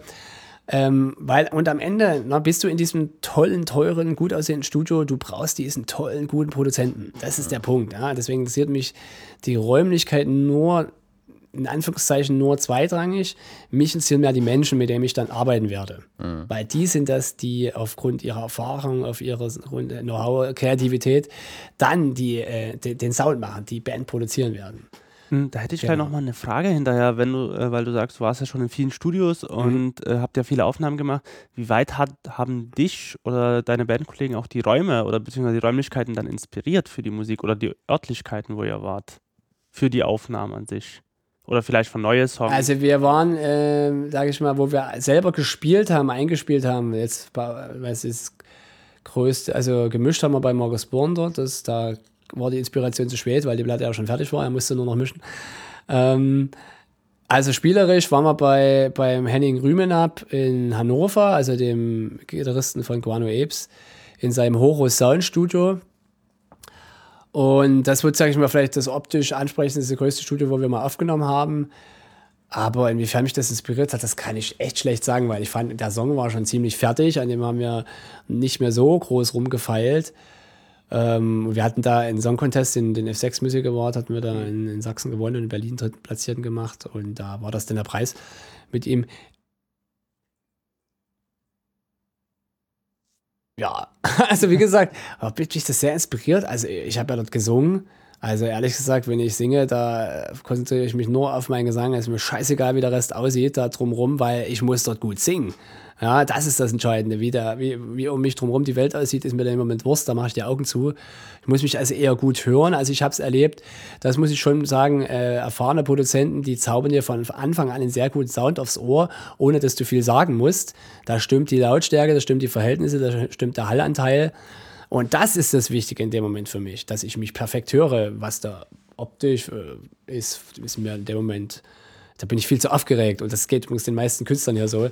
Die sind viel zu aufgeregt. Also heißt, sich auf solche Details konzentrieren, wie sieht denn hier gerade äh, der Fußboden aus oder ja. so, die konzentrieren ja. sich dann auch meistens nur. Also mir fällt das halt ein, weil ich hatte zum Beispiel auch äh, Bilder, weiß nicht, in den Ocean Studios in Schweden warst, warst du da schon mal? Mhm. Nee. Also es gibt ja die Ocean Studios ja, in Schweden, die am, an, am, an einem See sind und äh, teilweise auch eine Glasfront haben. Das sieht cool aus, also definitiv. Also ich denke schon, sage, dass das, das auch ähm, beflügeln kann, was Kreativität De betrifft. Das sind wir auch, das habe ich ja vorhin gesagt, dass die Optik auf jeden Fall den Künstler beeinflusst. Also das will ich gar nicht Aber in die Schiene habe ich nie, also aus, aus mhm. den genannten Gründen investiert, habe ich nie reinguckt, weil mir war es wichtiger, dass ich selber erstmal ein richtig guter Produzent ja. und Toningenieur werde. Das war mir, ich wollte erstmal lernen, einen richtig geilen Sound zu machen. Das war mir immer am wichtigsten. Weil das nun mal das war, was ich immer, wenn wir im Tonstudio waren, am kritischsten empfunden habe. Na, die Optik toll, der Kaffee hat super geschmeckt hier, oh, Vollautomat, Kaffee Vollautomat, oh, was wir dort getrunken haben, Billardplatte, was wir die nicht alles hatten. Toll, aber am Ende sitzt du zu Hause, hörst dir das an und denkst, ah, das ist überhaupt nicht das, was ich wollte, was habe ich denn dort gemacht zwei Wochen lang? Hätte vielleicht mal nie ganz so viel Billard spielen sollen, hätte vielleicht mal ein bisschen mehr äh, neben den Produzenten hocken sollen und da hier mit zuhören sollen. Verstehst du, was ich meine? Mhm, und das wahrscheinlich hat mich diese Erfahrung so extrem äh, inspiriert, dass ich mich so sehr auf den Sound fixiert habe und alles andere tatsächlich, da bin ich so ein Typ, ein bisschen mehr hinten runterfallen lassen habe. Mhm. Also was ich halt, was ich halt manchmal feststelle, ist, äh, ich habe äh, in, in, nach meiner Zeit in Schweden so zum Abschluss nochmal äh, bei MTV gearbeitet in, in Stockholm und äh, die saßen in so einem, ähm, auch in so einer, so einer Art Industriekomplex, aber schön ausgebaut und äh, riesengroßes Areal, wo die ganzen Künstler dann immer äh, rumhingen. Und in der Etage darunter war so ein ganz kleines Studio, was ähm, Musik für Computerspiele gemacht hat. Ja. Und den Typen hat man andauernd getroffen. Irgendwie im, im, im äh, Treppenhaus oder äh, draußen, wenn man noch draußen stand, Pause gemacht hat oder irgendwie sowas, hat man immer diesen äh, Tonmeister, der da rumgesprungen mhm. ist, oder Toningenieur, der da rumgesprungen ist, getroffen. Äh, und dann ist man da halt mal mit reingegangen ins Studio und war ungefähr so groß wie, äh, wie das hier der, äh, der Raum. Äh, du hattest noch einen sehr, sehr viel kleineren Aufnahmeraum. Ja. Ähm, weil in der Regel waren da irgendwie äh, die Musiker alleine und dann hast du halt die einzelnen Spuren dir aufgenommen und hast am Ende selber, selber das zusammengemixt. Und der meinte, ähm, wenn man da so ein bisschen das, das Thema und das Interesse teilt, ähm, unterhält man sich so ein bisschen. Und der hat halt immer so aufgezählt, ich würde gerne mal in das Studio und mal mit der, mit, mit, mit der, mit einem dieser äh, Geräte, die da rumstanden, arbeiten. Oder ich würde gerne mal, äh, keine mhm, Ahnung, ich mhm. will unbedingt einmal in den, okay, in den ich verstehe. Studios ich, ich, ich denke, wir, wir kommen der Sache auch näher. Also um dann doch mal äh, auf deine Frage mal ein, zwei konkrete Antworten zu geben.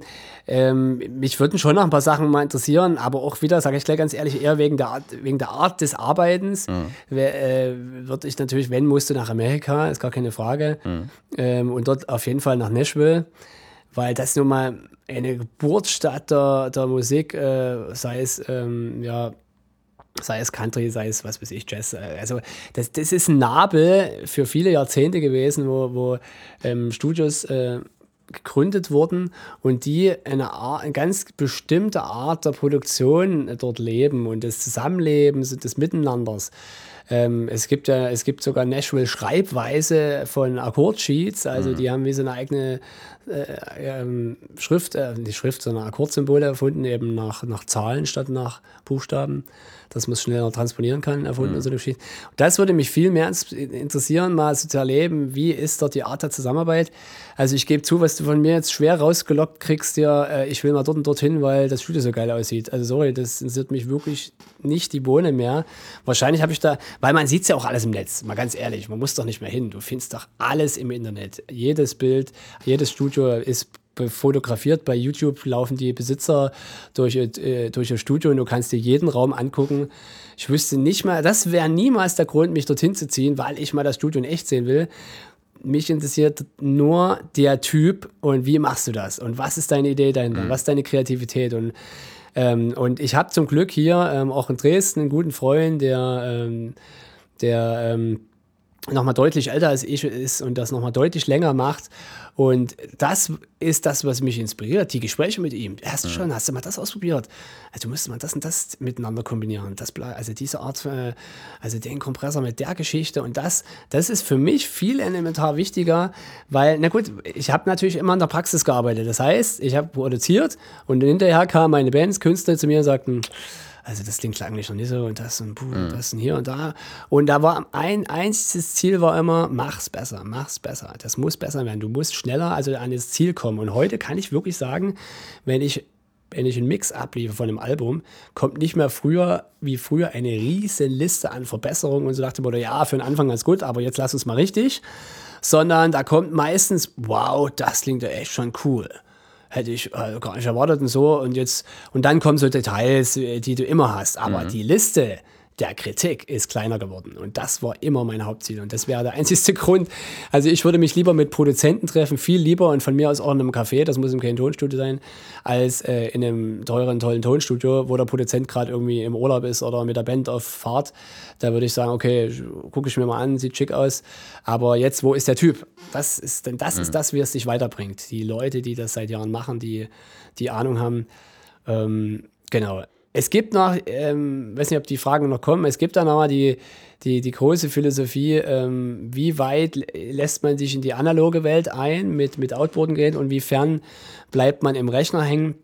Da kann ich auf jeden Fall, weil da habe ich wirklich auch die Bandbreite an Leuten schon getroffen, ja, ja. die die von der Analogtechnik komplett in den Rechner äh, gewechselt sind und dort auch nie wieder zurückkehren werden bis zu ihrem Grab, vermute ich mal, weil sie dort ihr absolutes Glück gefunden haben. Und auch umgedreht, die Leute, die ähm, eher, ich denke sogar, das sind sogar Leute von heute eher, die noch nie mit der analogen Welt aufgewachsen sind, sondern eben im Computer aufgewachsen sind und die dann eher die analoge Welt faszinierend finden. Boah, da gibt es doch diese Geräte, wo man rumdrehen kann. Vielleicht ist es auch dieser Typ, der da sagt, ich will mal hier in das und das Studio mir äh, den LA2A angucken, ein Original oder, ein, ja, was weiß ich, ein Original Fairchild. Ich will das Ding mal in der Hand haben. Ähm, wie, dass mich das vielleicht nicht so wahnsinnig interessiert, liegt auch ein bisschen am Typ. Also aus meiner Sicht gibt es immer zwei Typen von Toningenieuren. Das eine sind mehr die Techniker und das andere mehr sind die Musiker. Mhm. Und ich war schon immer mehr der Musiker. Mhm. Mich hat noch nie so, ich wollte nie unbedingt so ein Gerät aufschrauben. So, mhm. Hauptsache der Kompressor geht und Hauptsache ich kann den Sound machen, den ich will. Das war mein Ziel. Wie das Ding im Detail funktioniert und welche äh, RC-Glieder da drin sind, das ist mir ein Schnuppe, weil Hauptsache das kommt raus. Also ich war immer extrem zielorientiert dass ich den Sound bauen kann, den ich will und nicht so sehr, wie das alles da mhm. im Detail aufgebaut ist, weil dann, wenn ich selbst nicht mit das zusammenlöte, kann ich immer noch nicht besser mischen. Also, Aber ich glaube, das war auch so seine Intention, weil er immer gesagt hat, ich will halt mal in dieses Hausbootstudio von David Gilmore, ja. weil der halt in diesem Studio diesen Sound okay, hinkriegt. Okay. Ne? Da ist natürlich, da spielt natürlich eine, eine dieses Musikerohr, was du gerade ja. sagst, auch eine Rolle, weil ja. du kannst natürlich die Maschinen, du brauchst natürlich das Gefühl für diese Maschinen, um, genau. um diesen Sound zu erreichen. Aber er meinte halt immer, da will ich mal hin. Ich will immer zu in die Sun äh, Records äh, nach Nashville. Ich will immer ins Capitol Studio nach LA. Ja. Äh, weil da halt ein Sound geschaffen wurde, der mir einfach super gefällt. Ja. Und das will ich mir angucken, mhm. wie das gemacht wird. Oder wie die das handhaben. Richtig. Verstehe. Und dann vielleicht auch äh, nett ist mal, klar, wenn du so eine Rückbank an, äh, wo irgendwie äh, 30 verschiedene äh, Kompressoren in, in, in Hardware dastehen dann einfach mal einen Nachmittag spielen, ist natürlich ein schöner Effekt, mhm. was man mal machen könnte, aber klar. Im Endeffekt ist es ja auch eine Kombination aus allen, also nicht nur von dem, äh, von dem Menschen, der da arbeitet mit, oder mit dem du arbeitest, und auch, sondern auch mit den Räumlichkeiten und der Technik, weil manche, ja. bei manche bauen ja auch ihre Technik selber. Also ich habe das auch mal bei verschiedenen Artikeln da gelesen, wo Leute wirklich die vielleicht äh, jetzt, äh, die, die, nur vielleicht, sondern die, äh, die nur musikalisch fit sind Ey. und das Richtige gehört haben, sondern auch so technisch fit, dass sie eigene Kompressoren bauen und die nur so klingen. Oder dieser Sound nur so klingen, weil sie so bauen können. Ja. Und das macht es dann vielleicht auch am Ende aus. Jetzt hast du schon gesagt, du bist mehr der Musiker als der, als der Techniker. Ja. So Dann sehe ich das. Lass uns doch einfach mal ein bisschen über Musik sprechen. Ich meine, die, das, das, das Spannende an dem wahrscheinlich dann auch das Spannendere für dich, äh, ist dann nicht die Kabel zu legen und die Geräte zu miteinander zu verknüpfen und sie zum Laufen zu bringen, sondern die Arbeit mit der Band, vermute ich mal. Die Produzententätigkeit ist definitiv die spannendere Geschichte. Sehe ich, äh, kann ich dir nur zustimmen, ja. Hm. Was sind denn so die äh, Aspekte? Also ich habe hab jetzt keine Ahnung, äh, wie viel, also ich habe wen, relativ wenig Ahnung von dem Hörerbild äh, mhm. unseres Podcasts. Ich weiß also nicht, ob das äh, Musiker sind, ob ja. das einfach Interessierte sind, ob das gestandene oder neue Musiker ja, sind. Äh, wenn so eine Band sich bei dir anmeldet, mhm. ähm, was ist denn so der, der, der Standardablauf? Das Wichtigste am Anfang ist, äh, also gut, erstmal muss man sich ein bisschen vorstellen, erklären, was man macht. Man muss gucken, wie, wie ernsthaft ist das Interesse der Band überhaupt. Na, ist es nur mal so eine Proforma-E-Mail-Anfrage, die sie an zig Studios schicken, wo du wahrscheinlich keine Antwort kriegst? Ja. Oder ist es eine ernsthafte Anfrage, weil sie, das ist dann meistens eher Empfehlung. Also wenn Leute auf Empfehlung kommen, äh, ist, ist es viel wahrscheinlicher, dass sie dann bei dir wirklich aufnehmen, als wenn jemand sich so wild bewirbt. Dementsprechend geht man übrigens auch ran an, bei den Antworten. Also mhm. Antworten kriegen bei mir alle, aber je nachdem, ich kriege ja, ich sehe das relativ schnell, wie ernsthaft die Anfrage ist, desto ernsthaft antworte ich auch zurück. Also ist ganz klar.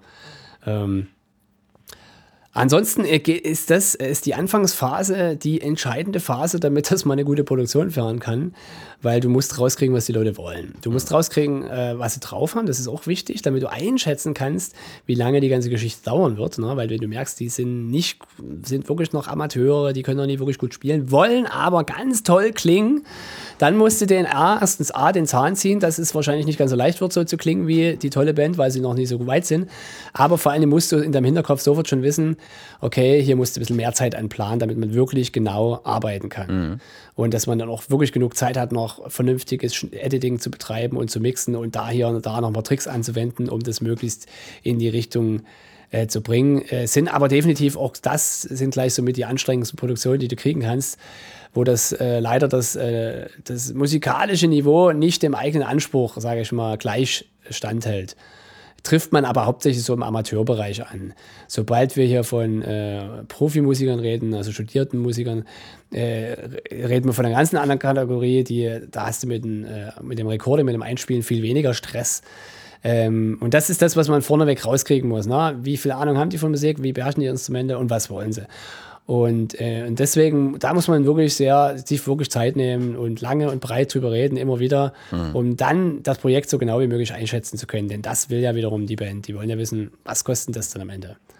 Und da das immer, ich versuche den Leuten auch einzutrichtern, es ist und bleibt ein Kostenvoranschlag, weil was die Realität dann ist, das kann ich ja nie, nicht wirklich riechen. Also doch riechen kann ich es vielleicht, aber kann ich nicht sehen. Mhm. Und dann muss den Leuten schon klar gemacht werden, ja, also ähm, es kann auch teurer werden, es kann auch länger dauern. Es lenkt jetzt ein bisschen davon ab. Man versucht natürlich dann aus der Erfahrung heraus, ähm, ähm, aus der Erfahrung heraus, das dann immer schon ein bisschen aufzurunden und zu wissen, oder mal, es könnte ja so und so werden. Und dann kommt man auch ziemlich gut hin. Mit welchen Aspekten der Band beschäftigst du dich vorher, um so ein, so ein auch vielleicht so ein, so ein bisschen für dich eine, selber eine Schätzung ähm, zu ziehen? Wie, wie sie klingen wollen. Das ist das mhm. Entscheidende für mich. Ne? Also ich muss mir unbedingt die Stücke anhören. Und also wenn es also wenn's mehr so ein Demo ist, ähm, ist mir das in Anführungszeichen ein bisschen Wurst, weil dann kommt die ins Studio und dann fängt man hier mal an aufzubauen und so, und so dann macht man einfach. Oft ja. ist da die Zeit auch ziemlich knapp und das nie, äh, der Anspruch auch nicht zu hoch, weil es eben schnell gehen soll ja. und nicht so viel Geld für das. Wenn wir von einem Album reden, das ist ja mal der Punkt, wo die Leute richtig das Beste vom Besten haben wollen. Wer ja. ein Album aufnehmen will, dass das jetzt richtig. Viele wissen auch, das ist wahrscheinlich das einzige Album, was sie je in ihrem Leben aufnehmen werden, weil sie dann später mal keine Zeit mehr haben. Und da beschäftige ich mich schon sehr intensiv vorher mit den Bands, gehe mit in den Proberaum, wenn das möglich ist, äh, höre mir dort die Stücke an, gebe Verbesserungsvorschläge. Also das geht dann in dieses sogenannte Band-Coaching, was ja glücklicherweise heute sehr modern geworden ist, was ich sehr gut finde, gab es in unserer Zeit überhaupt nicht. Ja, und es ist sehr schade, weil wir sind total blauäugig ins Studio gegangen also eine Band, die jetzt sagt, okay, wir wollen das richtig Amtliches machen und aber noch keine oder wenig Studioerfahrung äh, besitzen, empfehle ich, entweder nehmt ihr mal ein Demo auf, das kann nicht schaden, oder ihr holt euch einen erfahrenen Kumpel, der die Erfahrung hat und macht ein richtiges Bandcoaching, lasst euch mal richtig beraten und so. Mhm. Also Vorbereitung ist einfach mal alles beim Tonstudio. Wenn du willst, dass es gut klingt, musst du dich unglaublich gut vorbereiten. Der Vorteil ist ja vor allem, dass du die Vorbereitung kostet dich zwar viel Zeit und Kraft, aber wenigstens noch kein Geld. Mhm. Deswegen rate ich den Leuten, dass auch immer sagt, übt, übt, übt, weil wenn ihr am Anfang im Studio zu üben, dann wird es teuer. Mhm. Also, also, weil es kann einfach nicht sein, dass da Leute kommen, die ihr Solo noch nicht ausgearbeitet haben oder die dann hier anfangen, so bestimmte Parts sich erst äh, ausdenken zu müssen. Es sei denn, das ist so gewollt. Da muss man mhm. ganz klar sagen. Es gibt auch Musiker, das trifft eher auf die Profimusiker zu, die das eh alles hier aus der Hand schütteln können. Ähm, die sagen dann, ey, lass es probieren. Wir probieren mal Variante 1, 1 Variante 2, Variante 3. Die stimmen dann alle und du kannst dann frei wählen, welche du nimmst. Mhm. Aber gerade so im Amateur-, semi, äh, semi-professionellen Bereich würde ich sagen, Leute, denkt euch alles super aus. Nichts auf den Zufall äh, lassen. Ähm, und übt das bis zum Erbrechen, damit es dann im Studio gut wird. Wie groß ist denn dann dein Einfluss während der Aufnahme im Studio? Extrem, extrem. Also 50 Prozent, sage ich immer, äh, der Aufgabe eines Produzenten ist, Psychologe zu spielen. Mhm. Denn das ist, äh, es geht um mehrere Faktoren. Und das ist jetzt wirklich eine wichtige Sache für alle Leute, die mal ins Studio gehen wollen oder das selber machen, produzieren wollen. Äh, genau. Wenn ihr euren Kompressor beherrscht, euer, wisst, wie euer Mikro funktioniert und wie euer Mischpult funktioniert, ja, das ist die Grundlage. Darüber braucht man nicht diskutieren. Das ist die Grundlage. Wenn ihr wisst, wie eure DAW funktioniert, möglichst im Schlaf, damit ihr nie lange erst was suchen müsst, wenn die Band im Studio ist. Ähm, wenn ihr das alles könnt, dann vergesst bitte die Technik, ja. braucht auch nie vor der Band anzugeben, was ihr für tolle Sachen ihr stehen habt. Das interessiert die Band nämlich nie. Ähm, das ist den Wurst, wenn die immer da sind. Jetzt fangt an, euch in die Leute hineinzuversetzen. Die Leute sind aufgeregt. Ja, zu, zu, zu 90 Prozent, wenn das nicht absolute Studio-Cracks sind, sind die aufgeregt. Mhm. Die, die hippeln rum, sind nervös. Ähm, spätestens beim Sänger wird es dann schlimm, weil man es dann an der Stimme schnell mal hört. Mhm. Der Drummer kann noch relativ mit viel Gewalt und Kraft das überspielen. Ähm, das heißt, du musst es schaffen, die Leute jetzt gut abzuholen. Nicht einfach hier äh, vorher noch wild rumquatschen und irgendwas über Technik erzählen, was für ein tolles Mischpult hast und irgendwelche Witze reißen und dann so, jetzt sing mal, Klagaufnahme. Sondern dafür braucht man Zeit, da braucht man ein Gefühl, ja. Ähm, sich auf den Typen eingehen zu lassen. Wie weit kann ich mit dem Typen gehen? Wie muss ich mit dem, also wir reden jetzt mal von dem Sänger, weil das ist somit das Komplizierteste. Ähm, wie sensibel ist der, ne? wie, wie emotional ist der?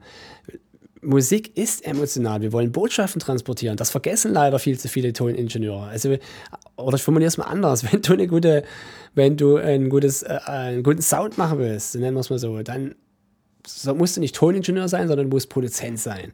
Dann ist dein, dein technisches Know-how, das ist alles Grundlage, das muss da sein. Aber das ist dann nicht mehr wichtig. Ab jetzt zählt nur noch deine Psychologie und dein, ja, deine Art, deine Fähigkeit, produzieren zu können, mit Menschen umzugehen. Unglaublich, ja. Das hat dann auf einmal nichts mehr mit. Du hörst, bei mir kommt wirklich der Musiker durch und nicht der Techniker. Aber das ist so, meine Erfahrung sagt, dann ist es scheißegal, ob du Kabel löten kannst in dem Moment. Das interessiert dann niemand mehr, ja. Natürlich darf dein Kabel nicht brummen. Das ist die Grundlage. Darüber brauchen wir nicht diskutieren. Aber danach zählt nur noch, wie kriege ich meinen Sänger dorthin, wo ich ihn haben will. Und da kann man nicht einfach sagen, der hat da gesungen, hat sein Bestes gegeben.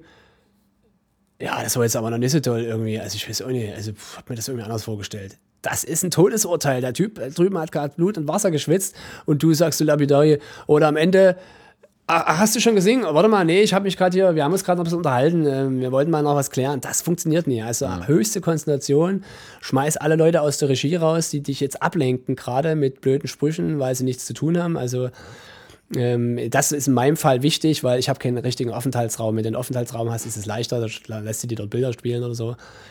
Nee, fühle, was der Typ fühlt, versuch rauszukriegen, wie es dem jetzt geht. Weil nehmen wir mal an, ähm, äh, das ist ein trauriger Song, dann muss der Typ echt traurig sein in dem Moment. Ja? Mhm. Da, dann muss man sich auch ein bisschen Zeit nehmen. Das ist dann wie, wie Schauspielerei. Mhm. Dann lass ihm Zeit, auch wirklich sich hineinzubegeben in die Traurigkeit. Oder wenn der einen wilden emotionalen Ausbruch, äh, weil er rumschreien will, ja, dann lass ihm die Zeit. Ja? Die, es können Leute, die nicht absolute Cracks sind, können das nicht einfach so abrufen. Das heißt, du musst sie behutsam dahin führen. Und dann ist das nächste Wichtige, erkenne, erkenne, wie weit, der, wie weit er kann, wie weit er was abrufen kann. Ne? Also nehmen wir mal an, der Typ äh, ist emotional ziemlich cool, kann es ziemlich gut rüberbringen, aber du merkst, der singt ziemlich schief. Jetzt hast du zwei Möglichkeiten. Du lässt den das so lange singen, diese Stelle, diesen Take, bis der das sauber singt. Mhm. Ich verspreche dir, wenn das jetzt fünf, sechs oder zehn Takes gedauert hat, ist die emotionale Aussage dahin. Mhm. Du wirst es später anhören, der erste Take oder der zweite Take waren viel geiler. Aber der zehnte Take ist schön sauber, super, abgehakt, deutsch, weißt du? Okay, abgehakt, sauber, jetzt der nächste Take. Du hast den irgendwie, habt ihr zwei Stunden an dem Song oder drei Stunden ge gemacht und habt noch fünf Songs vor euch. Das geht nicht. Du musst also, wichtig, nächstes Ziel, genau wissen, wie viel du mit dem Typen heute schaffen musst. Du musst immer, das ist übrigens ein wahnsinnig wichtiger Job, musst die ganze Zeit, muss in deinem Kopf laufen, wie viel muss ich heute mit dem und dem schaffen? Wie viele Songs? Mhm. Und dann, das, dann musst du, ähm, wenn du merkst, okay, der Take war 80 Prozent und noch nicht 100 Prozent, aber ich habe doch den ganzen Song vor mir und ich habe noch den nächsten Song vor mir, dann mach weiter, sonst hast du am Ende einen Song, der 90 Prozent ist und zwei Songs, die 30 Prozent sind. Die Band wird kotzen hinterher. Mhm. Ja, und die werden dir sagen, nee, sorry, wir können nicht mehr, wir müssen weg, wir. Äh. Und das ist leider, ich habe das lese das immer wieder in Zeitungen, so in Tontechniker Zeitungen ja, wie oft, das kennt ihr doch sicherlich alle, dass man gesagt hat, das ist jetzt nochmal der Raff-Take, den hast du mal eingesungen, das machen wir nochmal alle richtig, das machen wir nochmal richtig, das nehmen wir nochmal richtig auf, gerade beim Gesang, der ja mal als letztes dran ist. Und dann, das kennt ihr ja alle, habt ihr gar keine Zeit hinterher und dann müsst ihr mit dem Zeug arbeiten. Da schlage ich die Hände im Kopf zusammen. Das darf dir nicht äh, passieren als Produzent. Das mhm. Auf keinen Fall darf dir das passieren. Du musst immer die Zeit im Blick haben, du musst immer das Gesamtprojekt, wie viel Zeit habe ich noch? Und ihr seht, ich bin auch selber Sänger, deswegen ist mir das natürlich extrem wichtig. Also wenn der Groove stimmt, dann äh, denke ich im Prinzip schon an den Gesang. Nichts gegen Gitarristen, ich kümmere mich auch um diese ganze Geschichte.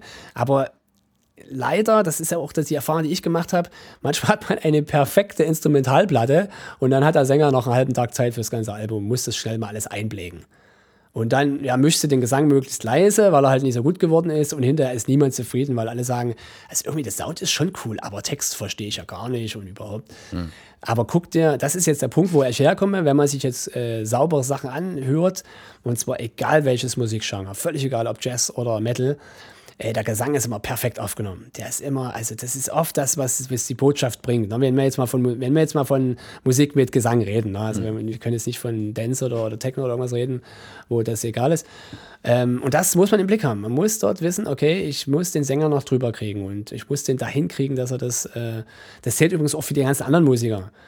Ähm, und da jetzt mache ich erstmal einen Break, äh, ist die Psychologie ähm, mhm. das A und O. Also das ist das Entscheidende. Ich würde sogar sagen, das ist 51 Prozent. Das ist noch ein Tick also wichtiger als alles andere. Die, die, die, äh, das Verhältnis ist sozusagen ähm, so ein Stückchen wie beim äh, Eiskunstlaufen, ähm, dass der, der Sound hört nicht beim Ton auf beim guten Ton. Der gute Sound hört nicht beim guten Ton auf. Das Handwerk, also das Bereiten des guten Tons, ist sozusagen die, äh, die, die Pflicht und dann kommt die kreative Arbeit mit den Künstlern und das, das ist, die Kür. Und das, das holt dann sozusagen genau. das, das Glitzern raus. Und deswegen sage ich jedem, der jetzt zuhört und der das irgendwie machen will, beruflich, hobbymäßig, wie auch immer, übt, übt, übt, bis ihr die Technik, das Handwerk beherrscht. Denn dann kommt, geht die eigentliche Arbeit erst los. Hm. Und wenn ihr das Handwerk nicht aus dem FF beherrscht, was man am Anfang nicht kann, null Druck, ich konnte es am Anfang auch nicht. Deswegen war ich am Anfang ja auch noch nicht gut. Mhm. Das muss man ganz klar sagen. Ähm, aber solange du dich mit deiner DAW beim Aufnahmen beschäftigst, also weil die ganzen Kürzel und die ganzen noch nicht aus dem, aus dem Handgelenk schütteln kannst, fehlt dir halt die Zeit, dich um deinen Künstler zu kümmern, weil du halt noch mit deiner Technik zu tun hast. Mhm. Und deswegen ähm, kann ich nur sagen, üb, üb, üb, bis du es aus dem FF kannst und dann kümmere dich um deinen Künstler. Ist da auf Seiten des äh, Ton, ähm, des Toningenieurs oder des Produzenten äh, auch ein Stückchen weit Schauspielerei? um ja. die eigene Unsicherheit, äh, vielleicht auch die eigene kreative Unsicherheit, weil er vielleicht selber gerade in dem Moment nicht weiß, wo, ach verdammt, wie mache ich denn das jetzt gerade? Na gut, das passiert mir selten, dass ich nicht weiß, wo ich hin will. Das muss ich ehrlich sagen. Ich habe mal ziemlich, also ich höre, also es ist vielleicht auch eine meiner Stärken, dass ich Sachen höre, ich höre mir das an und habe sofort, ich habe sofort ein Bild. Hm. Es kann sein, dass sich das Bild ändert, das ist hm. keine Frage und dass ich dann Korrekturen vornehme, aber es gibt ganz selten den Moment, wo ich nicht weiß, wie ich es jetzt machen soll. Also dann also ich habe auch schon äh, dem Bassisten den Bass aus der Hand genommen und habe es selber eingespielt. Ähm, so gut war Bassist bin ich nie, aber es gibt ja auch besonders schlechte Bassisten. da kann man mit Mittelmäßigkeit dann schon die äh, Hier übertrumpfen. Kenne ich nicht, weiß nicht. ähm, so, das ist mir, also eigene Unsicherheit muss ich nicht überspielen. Also da, aber das liegt einfach daran, dass ich da schon lange genug mache. Ne? Mhm. Das ist ganz klar. Also mich beunruhigt ja niemand so schnell. Also, also nicht so, selbst wenn jetzt hier ein hochkarätischer Künstler reinkommt, wo ich genau weiß, das ist jetzt die Koryphäe hier aus Deutschland oder so, ähm, beunruhigt mich das nicht. Ja, also das weil, wie gesagt, mein Handwerk kann ich und jetzt fange ich an, mit dem Künstler zu arbeiten. Und je besser der Künstler ist, umso besser für mich. Und viel weniger Stress habe ich. Mhm. Da bin ich doch entspannt. Da kann, man noch, da kann man dann wirklich manchmal noch lustige Scherze nebenher treiben, weil der das dermaßen aus dem Handgelenk schüttelt. Da, da muss, also die Psychologie ist eher gefragt bei Künstlern, die nicht so gut sind, die, und das, äh, die, die noch nicht so ab, abgebrüht sind. Weil die ja die Erfahrung nicht haben. Das ist ja auch überhaupt nicht schlimm. Sie haben die Erfahrung nicht. Aber das, das will ich ja deswegen sagen. Ihr müsst quasi euren Künstler die ganze Zeit motivieren. Das ist unheimlich wichtig, um ihn die Unsicherheit zu nehmen. Aber ihr dürft ihn nicht überfordern. Mhm. Ihr müsst wissen, aha, bis dorthin kann ich gehen. Also der wird quasi immer so und so schief singen. Das wird sich nicht ändern. So, und das Coole ist, das ist ja das Schöne, dass wir in einer Zeit leben, wo man ja tunen kann, dass ich tatsächlich äh, das in meinem Kopf habe. Mhm. Also wenn ich weiß, ey, der singt so am besten von der Emotion. Wenn er so und so schief noch singt, dann lasse ich das zu. Wenn ich das Gefühl habe, okay, das ist jetzt zu schief, dann muss ich den Kompromiss eingehen und ihn mehr auf die, auf die Töne also hinweisen. Muss sagen, also pass auf, der der Ton ist so hoch, der ist so tief, dann muss ich ihn mehr darauf hinweisen. Muss dabei aber die ganze Zeit beim nächsten Tag immer wieder darauf hören, ist er jetzt noch cool genug? Also ist er jetzt noch emotional genug? Mhm. Dieses Gleichgewicht gilt es total zu wahren. Da muss man sehr aufpassen wie ein Fuchs, weil du wirst es im Mix noch bitter bereuen. Und zwar beide Seiten. Hm. Wenn es zu schief ist, wirst du es bitter bereuen, weil du dann viel, viel Arbeit hast und es zum Teil auch nicht äh, mehr tun kannst. Und wenn es zu emotionslos ist, bist, hast du einfach verloren. Mhm. Da holst auch keinen ab. Da kannst du nichts mehr machen. Mhm. Also das ist, das ist eben das Schlimmere daran, finde ich. Ähm, ähm weil dann kommt dieses typische Thema von sterilen Aufnahmen, wo man dann von diesem sterilen Klang spricht. Das klingt aber irgendwie langweilig, mhm. Das liegt Glatt. meistens daran, mhm. dass die Leute, ähm, dass den Leuten der saubere Klang wichtiger war als die Emotionalität. Mhm. Also und Emotion. Das sieht man, glaube ich, auch. Emotion. Ja, das, äh, das hört man oder sieht man auch, glaube ich, ganz oft, dass viele Leute sich deswegen lieber Live-Aufnahmen anhören. Zum Beispiel auch, weil sie da sagen, okay, dort holt mich der Song ab oder dort holt mich auch die Band mit der Emotion. Also mir persönlich geht so, mir persönlich geht's so, ich habe mir gerne von manchen Bands, vor allem von so Elektrokünstlern, höre ich mir die Live-Aufnahmen an, weil die das Coole ist ja so bei, ist, ist um nochmal auf den Saber zurückzukommen, bei der, seine Platten sind ja meistens zu 90, 95 Prozent Computer produziert und er spielt dann live aber mit Band. Das finde ich dann ziemlich ja. spannend, das mal zu hören, wie so ein, also das trifft auch auf Sie zu. Nee, auf Sie trifft es mhm, nicht. Ja. Doch, wobei doch, spielen auch viel mit Bandzeug. Auf so eine Projekte oder, oder was weiß ich, die Fantastischen Vier, wenn sie dann hier äh, MTV Unplugged machen, da ist natürlich genial mal zu sehen, wie die so ihren Elektrokram dann äh, mit handgemachter Musik umsetzen. Definitiv, ja, ja. Ähm, kommt es auch äh, vor, dass die Bands oft äh, Beispiele zusenden? Ja. So wollen wir klingen. Es ist auch gut so. Also spätestens beim Mix äh, äh verlange ich das sogar. Ich sage dann aber immer nur, wenn ihr wollt. Also manche, den manchen ist es ja egal. Das muss man auch ganz klar sagen. Es gibt also, es gibt ja also die Künstler, die, die quasi genau in ihrem Kopf haben, wie es zu klingen hat. Aber es gibt doch Künstler, die sind, die sind einfach, was weiß ich, du hast einen Sänger, der einfach nur gut singen kann und dem ist es völlig schnurz. Der sagt immer, mach du mal. Also gibt es wirklich die ganze Bandbreite. Aber bei den Leuten, wo ich merke, die, die haben eine genaue Vorstellung, wie es zu klingen hat, sage ich immer, ja, ja, her mit dem Zeug. Weil du kannst dich, gerade beim Mischen, du kannst dich total verrennen, ne, soundmäßig. Mhm. Also du, du bastest dir total was Cooles zurecht.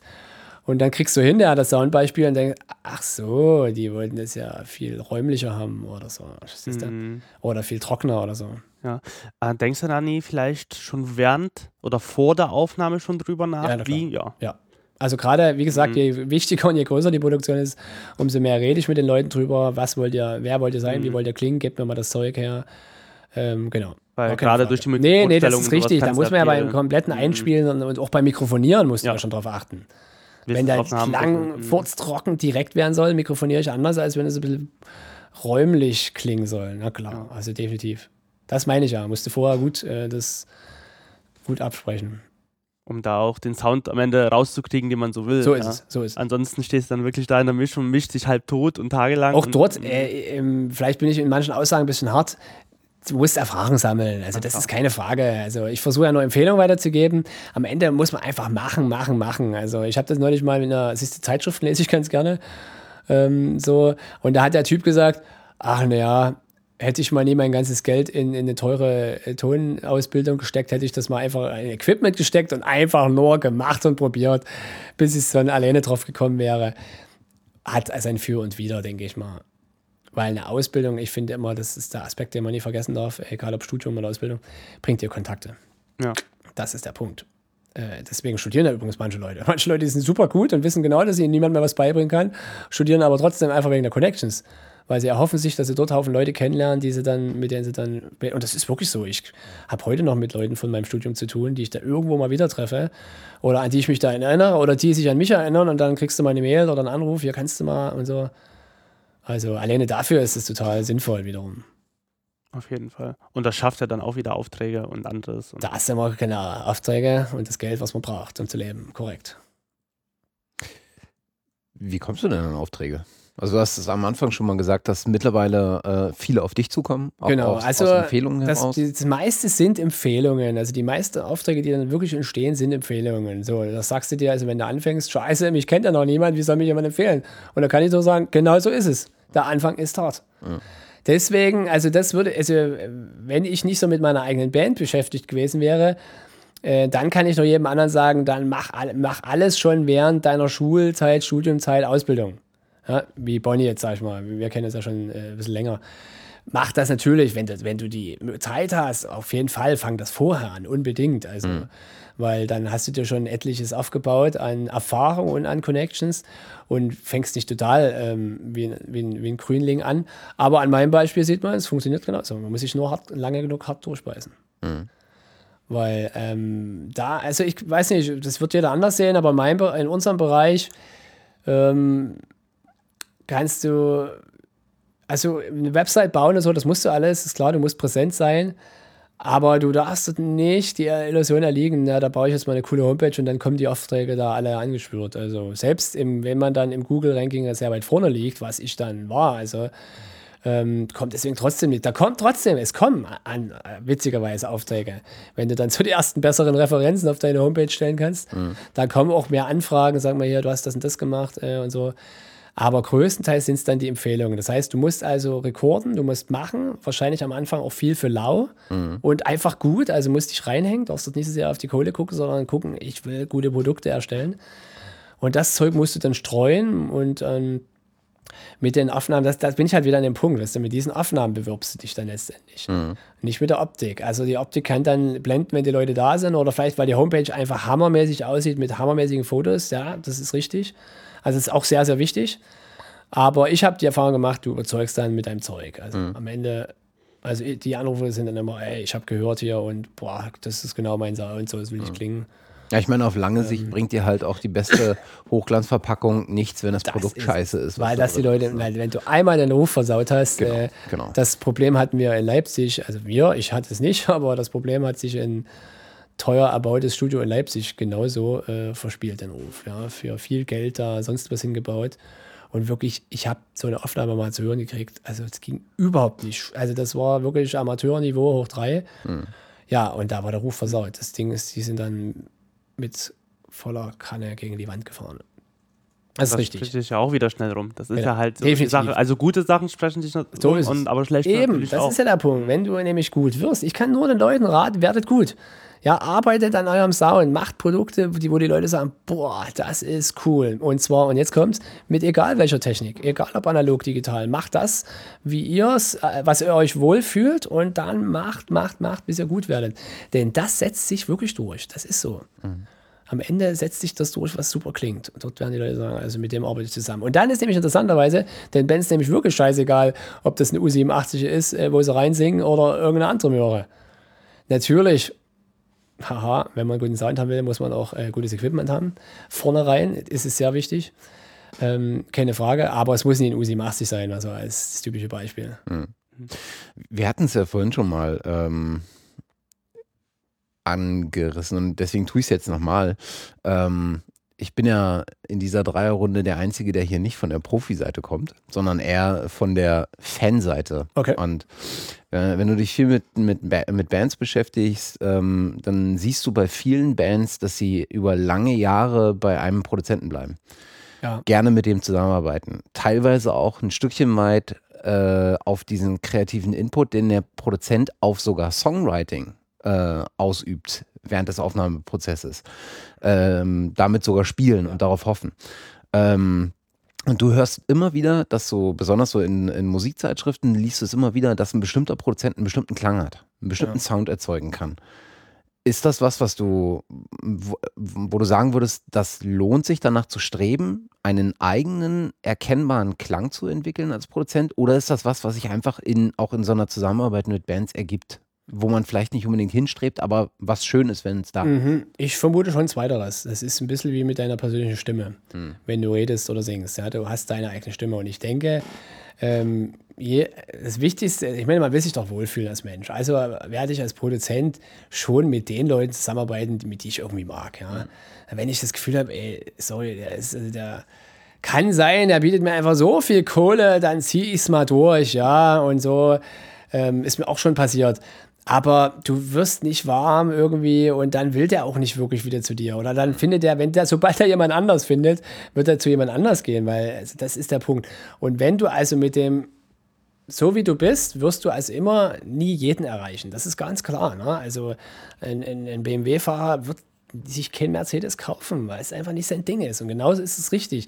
Wir sind eine Persönlichkeit, auch als Produzenten, genauso wie als Musiker. Und äh, so wie ein, ein echter Rocksänger ähm, ja wahrscheinlich seltenst Oper singen wird, weil er ja erstens nicht mal die Stimme dafür hat, eine Ausbildung, so werde ich als Produzent ja immer so ein bisschen mein Ding machen. Ne? Also ich bin sehr äh, heimisch geworden in, in jeglicher handgemachter Musik und habe nie den Fuß gefasst in Elektromucke, ja? weil ich es einfach nie gemacht habe. Und die Erfahrung mir dort fehlt, das Interesse würde ich sagen nicht ganz, dass mir das fehlen würde auch die Kontakte fehlen mir automatisch, weil ich mit den Leuten nichts zu tun habe, weil ich einfach nie in die Disco gehe oder auf solche Partys, sondern eben immer noch auf Konzerten war, auf Festivals war, dort diese Leute kennengelernt habe. Und auch dort zum Beispiel habe ich, habe vielleicht ein oder zwei Metal-Bands gemacht und nicht viel mehr. Das ist, da bin ich auch nicht heimisch geworden. Hat mir Spaß gemacht, die Produktion. Aber auch dort bin ich nicht heimisch geworden, weil ich einfach selber, ja, zu wenig auf diesen Metal-Festivals war. Wir haben das nicht gemacht. Also, also habe ich viel, ich habe viel, sag ich mal, Pop-Rock gemacht, auch viel Akustikkram. Mhm. Ähm, letzten letzten äh, Jahren kam auf einmal viel Folkmusik dazu, also was ja noch, also wo, was ich dann, also wo handgemachter geht es nicht mehr, weil ja die Instrumente fast überhaupt keinen Strom mehr brauchen, also die man dort so in der, wenn man dort nicht ein bisschen E-Gitarre dabei hat, sind das also die Schiene, äh, ich habe viel, das ist dann manchmal, wie das Leben so spielt, ich habe hab auch viel Klassik gemacht und Orchester und so ein Kram, wie das manchmal so ist, wenn man da irgendwann jemanden kennenlernt. Mhm. Ähm, und, und dadurch entwickelst du eine Handschrift, wie gesagt, aus deiner eigenen Persönlichkeit, weil du eben bestimmte Dinge magst und bestimmte Dinge nicht magst. Und damit werden die Bands, die was anderes mögen, irgendwann nicht mehr zu dir kommen. Mhm. Und umgedreht, wenn du halt, zum Beispiel, ich sage mal so, ich habe mich mit dieser Folkmusik irgendwie ganz gut so äh, auseinandergesetzt, jetzt mal als Beispiel. Und scheinbar dadurch auch ganz gute Platten gemacht und auf einmal äh, kriege ich Anfragen aus der Szene. Ey, sag mal, ich habe die Platte gehört, das klingt ja, ey, wow, das klingt genauso, wie ich mir das vorstelle. Und das ist dann die Handschrift, die sich, glaube ich, automatisch aus dir heraus entwickelt. Ich denke also, man sollte nicht so sehr streben, jemand anders zu sein, sondern bin ich wieder an diesem Allgemeinsatz, sein eigenes Ding machen, sehr auf sich selber hören, das, mhm. was man mag. Und dann wirst du deine, deine eigene Handschrift dadurch kriegen, indem mhm. du da, ja. Also man sollte sich auf jeden Fall immer von anderen inspirieren lassen und auch gucken, wie macht der das und so. Also mal gucken, Tellerrand, also das kann nie schaden.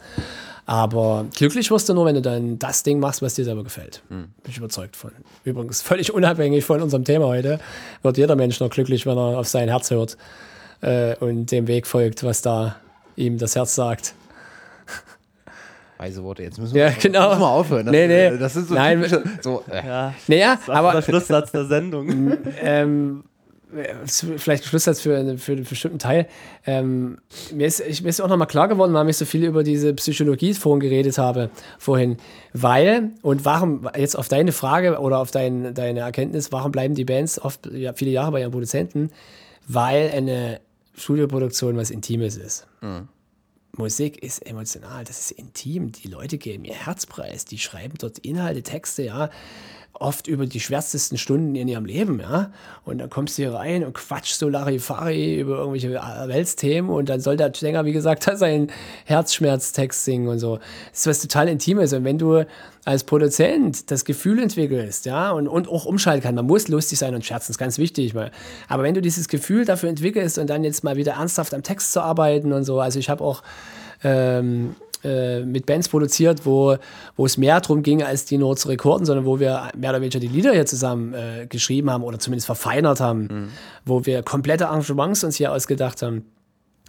Hey, und da musst du miteinander kufen. Das ist, das ist oft was sehr Intimes. Die Leute erzählen ja dann zwischen, zwischen den äh, Aufnahmen ihre persönlichsten Dinge aus ihrem Leben. So, das sind so richtig. Und ich denke, wenn da diese Freundschaft ja entstanden ist, ja, warum soll. Und dann fällt den Band am Ende noch das Album, das wäre jetzt nicht mal der Optimalfall. Also, wow, das klingt genauso, wie wir es wollten. Ähm, warum sollen sie dann wechseln? Mhm. Die gehen in unheimliches Risiko ein. Mhm. Weil, na, erstens könnte es sein, sie verstehen sich mit dem anderen Typen nicht mehr so. Das ist so wie Fremdgehen, sag ich mal. Und dann gehen sie das gewisse Risiko ein, dass es dann nicht mehr so klingt, wie sie es wollten. Also gehen die Bands äh, erst zu einem neuen Produzenten, wenn sie das Gefühl haben, jetzt müssen sie sich verändern. Das ist immer der Punkt. Der Moment, wo sie sagen, nee, jetzt muss mal was passieren, ja. wir wollen anders, äh, was weiß ich, der Typ ist, wird, ist langsam zu alt geworden und stellt fest, nee, ich will mal lieber mit jungen Leuten zusammenarbeiten, damit ich nicht ganz so altmodisch klinge, dann kommt dieser Break. Ja. Selbst dann sieht man es ja bei manchen, bei manchen Bands, die dann einfach den Produzenten behalten, dann aber das Studio wechseln. Ne? Also ja. dass der Student, äh, dass, dass der Student, das da. dass der Produzent dann mit der Band in ein anderes Studio geht. Ihr, ich weiß, ihr habt ja vorhin, um das, vielleicht das, dieses Studio-Räumlichkeitsthema mal abzuschließen, ich denke, da, was dazu kommt, dass ich selber nie diese Erfahrung, oder nicht nie, aber jetzt nicht so, mich, mich so sehr damit auseinandergesetzt habe, ja, oh, ich baue mir ein Studio mit äh, einer Glasfront vor einem See. Ähm, es ist wie nochmal eine andere Liga, nenne ich es jetzt mal. Ja? Also ohne Investor, der da richtig viel Geld in die Hand nimmt, kannst du dir das nicht bauen. Und die Bands, die dann dort einspielen, sind tatsächlich so ein bisschen, ich sag's mal in Anführungszeichen, die verwöhnten Bands, die sagen, ach naja, letztens waren wir in einer Großstadt, jetzt würde ich gerne mal äh, nach Norwegen aufs Land gehen, so mal ein bisschen so in die Natur. So. Ich brauche das für meine Inspiration. Mhm. Das betrifft aber echt nur ein bestimmtes Klientel, die sich das leisten können, so zu denken. Mhm. Alle anderen sind einfach froh, wenn sie irgendwo in ihrer Gegend jemand Fähiges finden, der denen eine vernünftige Platte macht. Ja. Mhm. Und das ist die Mehrheit. Und mit der Mehrheit habe ich halt zu tun. Mhm. Das ist der Punkt. Also, das ist jetzt auch der Punkt, den ich da zu diesem äh, Satz sagen kann. Alles andere machen wir uns nichts vor, sind Träume. Das ist ja wie typisch, wenn sich äh, der kleine Junge irgendwie in Ferrari anguckt. Das wird für 99 Prozent aller kleinen Jungs ein Traum bleiben und am Ende fährt er ein Golf oder so. Also, das ist die Realität, sorry. Und streicht in Rot oder so. Wie gesagt, deswegen gucke ich mir die Studios nur im Internet an und hm. äh, in echt, das spare ich mir dann. ja. Bilder können ja auch sehr nett sein. Genau. Gibt es denn, um mal ähm, so, wenn wir jetzt die ganze Zeit über die Band gesprochen haben und die Band im Studio und die Arbeit mit der Band. Genau. Ähm, Gibt es denn sowas wie eine Toningenieur-Studiobetreiber-Szene? Tauscht man sich aus? Ja. Gibt es da definitiv Kontakte? Also ich meine, ich kann das nicht für jeden sagen. Also die Leute sind unterschiedlich so, aber die meisten, also ich habe relativ viele Leute, also gerade auch hier in Dresden, ähm, also man, also man kennt jetzt rein so, zumindest vom Internet, von den Informationen her, kennt man jeden. Mhm. Nicht persönlich, ne? Mhm. aber weil man will ja auch wissen, was treiben die anderen so. Ne? Das ist ja ein Stück weit, musst du ja up to date bleiben und damit du nicht hier hinten runterfällst. Interessierst dich, wer ist neu dazugekommen, wer hat sich ja verabschiedet und so.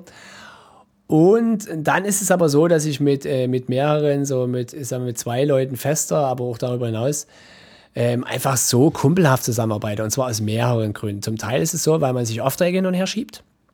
Du hast mal so Phasen, wo du einfach, wo du es nicht alleine mal hinkriegst, ne? weil irgendwie dummerweise sind da drei Sachen auf einmal. Hast zwar ein halbes Jahr vorher Pause, aber da sind nur mal dreimal. Das heißt, du brauchst jemanden, der mitmacht. Das ist also manchmal ein sehr praktischer Grund. Und dazu kommt, ähm, es ist einfach nett, weißt du, das ist, die Branche ist, sag ich mal, nicht unbedingt immer nur eitel Sonnenschein, sondern manchmal auch ganz schön brutal und hart. Und da leidest du auch ganz gerne mal zusammen. No, und da hältst dich zusammen und hängst zusammen und sagst, ah, kennst du, hast du die auch die Nummer gehabt hier? Ja, ja, die hat ich auch. Ach du, ach du und so. Verstehst du, man tauscht da gerne mal aus, so im negativen wie im positiven Sinne, motiviert sich. Ähm, aber das ist, denke ich, das Typsache. Also ich habe zwei Leute, wir sehen, wir können uns einfach nicht als Konkurrenten sehen, weil wir uns einfach leiden können. Mhm. Und dann kommt auch ein bisschen diese Typsache dazu. Ähm, wir bedienen auch so ein bisschen unterschiedliche Genre. Ne? Der eine macht mhm. noch ein bisschen die härteren Bands, der andere ein bisschen mehr sowas, der andere mehr Jazzbereich oder so.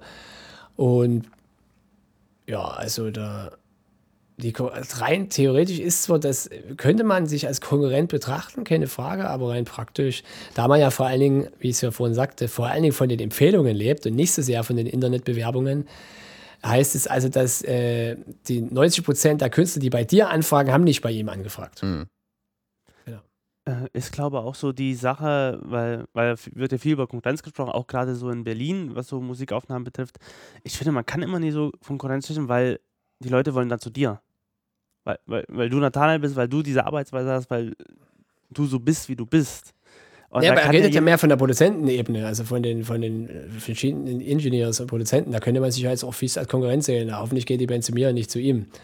Aber das, ja, äh, aber das hängt ja dann auch mit deiner so. Persönlichkeit zusammen. Wenn die Fähigkeiten sich ähneln, sage mhm. ich mal. Also alleine von den musikalischen Fähigkeiten, mhm. von den Fähigkeiten, wie nehme ich was auf. Wenn sie dich sympathisch finden, kommen sie ja zu dir. So ist es. Ja, ja, also genau so ist es. Also, und wie gesagt, es ist, ich denke, es ist so, das hängt von ihm selber ab, was man so auch schlecht ein bisschen, sag ich mal, das ist immer wieder, landest bei der Philosophie, ähm, was man so vom Leben erwartet, wo, wo man hin will.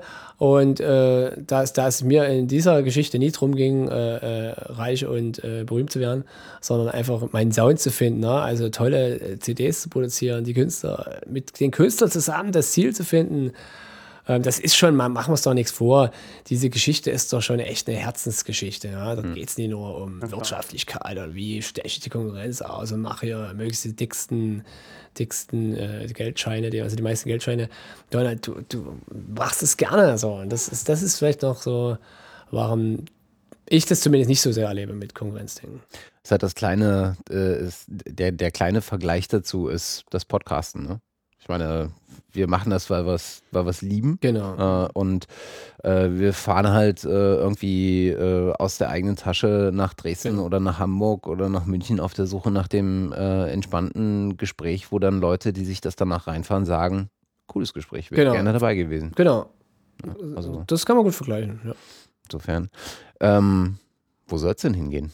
Oder wo, wo, wo stehst du jetzt und wo, wo glaubst du, kannst du in ein paar Jahren stehen oder wo willst du in ein paar Jahren stehen? Äh, da kann man mehrere Sachen sagen. Also rein vom, das hatte ich vorhin schon angedeutet, ähm, vom, vom Sound bin ich äh, schon ziemlich weit gekommen. Also da, also wenn ich jetzt so reflektiere, so nach, naja, neun, dieses Jahr sind es dann zehn Jahre, stimmt, Ende des Jahres sind es zehn Jahre. Ähm, da bin ich schon echt, da ist man richtig glücklich, wenn man so einen Mix gemacht hat und dann kommt das Feedback und ist eben doch erstmal zu 80, 90 Prozent positiv, ne? bevor dann so die Kritiken kommen, kannst du mal hier das und das noch ein bisschen leiser machen und das lauter. Das ist schon, das ist schon cool und sagt, hey, dort hast du diesen, äh, also diesen, wenn man von diesem Ideellen redet, irgendwie ist, also da fühle ich mich zum Teil, sage ich schon mal, schon wie angekommen. So, hey, das macht Spaß, ich weiß, wo der Zug hinläuft. Und das ist kein ewiges Streben mehr nach irgendeiner Unbekannten, also mein, was man ja so kennt als junger, ach, ich hoffe, dass ich es mal hinkriege, dass die Platte mal gut klingt. So, also ich habe hab Leute, die sind zu mir gekommen, ähm, weitaus älter als ich noch, so, ich war als Musiker, so, ich war schon in so vielen Studios, ich habe so viel hier, also es hat nie geklungen, wie ich es mir vorgestellt, so bin da, bin da nie an den Punkt gekommen. Und wenn du dann so jemanden dann mal hörst, nachdem du eine Platte gemacht hast, also doch, das ist es. Das war das, wie ich es mir schon immer gewünscht habe. Äh, endlich mal klingt das nie so, bin ich nie so enttäuscht, wenn ich nach Hause komme, sondern habe echt das Gefühl, also ich habe da so einen oberkritischen äh, Kollegen und der hat natürlich, der ist nicht in, in, in, ähm, in Freudensprünge ist er nie ausgebrochen. Also ja, ähm, aber er hat wirklich gesagt, also ich würde es mal so formulieren, das hier ein bisschen wie dieser, kennt ihr diesen Lambi hier aus dem Fernsehen, der diese, diese Tanzshow da, ähm, dieser gestrenge äh, Juror bei ihr Let's Dance, mhm. Mr. Lambi, so muss man sich den vorstellen. Das größte Lob, was du von so jemandem kriegst, ist dann, wenn er schon sagt, ich war nicht enttäuscht. So. Mhm. Verstehst du? Also, und, und da ich ihn gut kenne, wusste ich, okay, also du scheinst wirklich hier äh, das schon ziemlich gut getroffen zu haben. Ähm, das ist so diese eine Seite. Ähm, wo ich sage, das, da, da, da bin ich soundmäßig äh, schon ganz gut mich entwickelt. Ähm, die Fahrt nimmt aber kein Ende. Ne? Mhm. Das ist äh, anders als, sage ich mal, ein, ein, ein, Fußballspieler, der irgendwann seinen Zenit erreicht hat und dann geht es wieder runter. Ähm, so kenne ich echt Leute, da, gut, das Gehör wird im Alter nicht besser, das ist keine Frage, aber so die Produzenten, die ich kenne, die sind noch mit Ende 50 genauso enthusiastisch und haben tierischste Ziele und Visionen und Träume und werfen ihre Konzepte immer wieder aus dem Fenster und überlegen sich neue, also jetzt so soundmäßig, also das ist nämlich auch ganz interessant, man entwickelt ja so eine Art Mixing-Konzept Stück mhm. für Stück und hat dann so eine gewisse Routine. Und, äh, und das wirft man tatsächlich hin und wieder über Bord. Oder zumindest bestimmte Bausteine aus diesem Konzept sagt, Stimmt, das hast du zwar jetzt so in einem Monat oder Jahre so gemacht, aber irgendwie so richtig gefällt es dir. Da fällt es mir auf einmal nicht mehr, ob sag, diese, diese hier Plugin-Reihe, die ich da mal reingeladen habe, nee, das machst du nicht mehr, ich mach das jetzt ganz anders und so. Aber ich, äh, aber zumindest habe ich dort so ein Gefühl bei, ähm, bei der meisten Musik, so, ich will das jetzt mal nicht nur auf Pop-Rock beschränken, aber so in dem Style, handgemachte Musik, dass ich da schon so ein Händchen gefunden habe, so dass ich da in den allermeisten Fällen relativ schnell zu einem guten Ziel komme. Mhm. Ne? Das, woran man jetzt arbeitet, also das ist ja dann wirklich auch wieder so eine lebenslange Arbeit, äh, dieses Quäntchen, dieses wirklich perfekte, dieses Boah, diesen Bohr-Effekt so zu erreichen. Ähm, Genau, das ist klar, das ist ja. so ein Ziel, da wird man ewig dran feilen und arbeiten. Das ist wie wenn die, das ist wie die Autohersteller, die dann im Luxussegment, oder nee, Auto, vergiss mal Autos, ist eher wie wenn ich mir eine Gitarre kaufe, eine, eine das wird dann irgendwie nur noch teurer für mhm. ganz kleine Details. Mhm. Ja, das heißt dann nochmal 500 Euro mehr. Und, und die, aber die Unterschiede sind halt da. Das ist ja mhm. der Mist. Das ist ja nicht so, dass sie nicht da Sie sind nur marginal. Und dann, oh, und das klingt noch einen Ticken besser und die spielt sich noch ein bisschen besser, die Gitarre. Und die ist noch buntreiner und lässt sich noch leichter, verstehst du? Mhm. Und so ist es dann auch mit dem Mix. Der ist dann, oh, der ist jetzt doch noch ein Zankenscherbe. Das ist schon so, dass man dann hier und da, ähm, wenn ich mir so CDs, äh, ausgewählte CDs so anhöre, denke, boah, das ist ein Snare-Klang, Wahnsinn. Das wäre schon mal interessant, wie er den zusammengebastelt hat. Aber ich halte mich nicht zu sehr damit auf, mit diesen Wunschträumen, wie er das da gemacht hat. Ich versuche mehr mit dem, der hier ist, zu arbeiten. Wie kann ich den Sound verbessern? Na, das ist doch logisch. Ich musste immer praktisch denken. Mhm. Ne? Ich konnte nicht so sehr in Wunschträumen verharren, weil ich habe ja davon, äh, äh, also ich, ich musste ja Geld verdienen. Mhm. Verstehst du?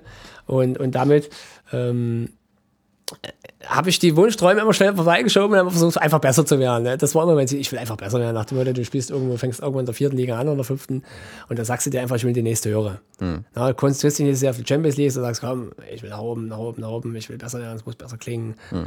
damit die äh, Leute zufrieden sind, mich weiterempfehlen und so weiter und so fort. Und vor allem nicht bloß weiterempfehlen, äh, ich bin oft der härteste Kritiker meiner selbst.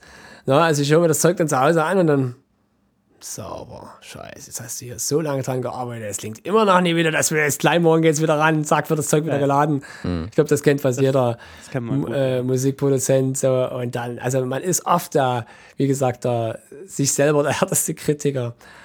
Ähm, ja, genau. Aber Ton, äh, Tonstudio soll es bleiben oder hast du im Laufe der Zeit auch links und rechts Sachen entdeckt, ah, okay. die also, dich auch interessieren würden? Äh, interessieren so als, würden. Als, als, Betät als Betätigungsfeld. Interessieren würden ist falsch. Also das, das, wär, das würde ich nicht sagen. Also das ist äh, Musik machen im weitesten Feld. Also sowohl praktisch Musik machen, auch auf der Bühne Musik machen oder Musik produzieren, Musik aufnehmen, ist das ist, das ist und bleibt so mein Hauptding, was ja. mir Spaß macht. Ja. Äh, worauf du vielleicht anspielst, ist mehr, dass ich äh, ähm, jetzt vor einem Dreivierteljahr das nicht mehr hauptberuflich mache. Ich weiß nicht, ob, der, ob ihr euch darüber unterhalten habt oder so. Also, dass ich das, also das ist nochmal dieses, diese ganze Ding mit Musik Geld verdienen, das ist wie ein extra Thema. Da können wir einen neuen mhm. Podcast mhm. machen. Oder den habt ihr vielleicht auch schon gemacht, weiß ich nicht.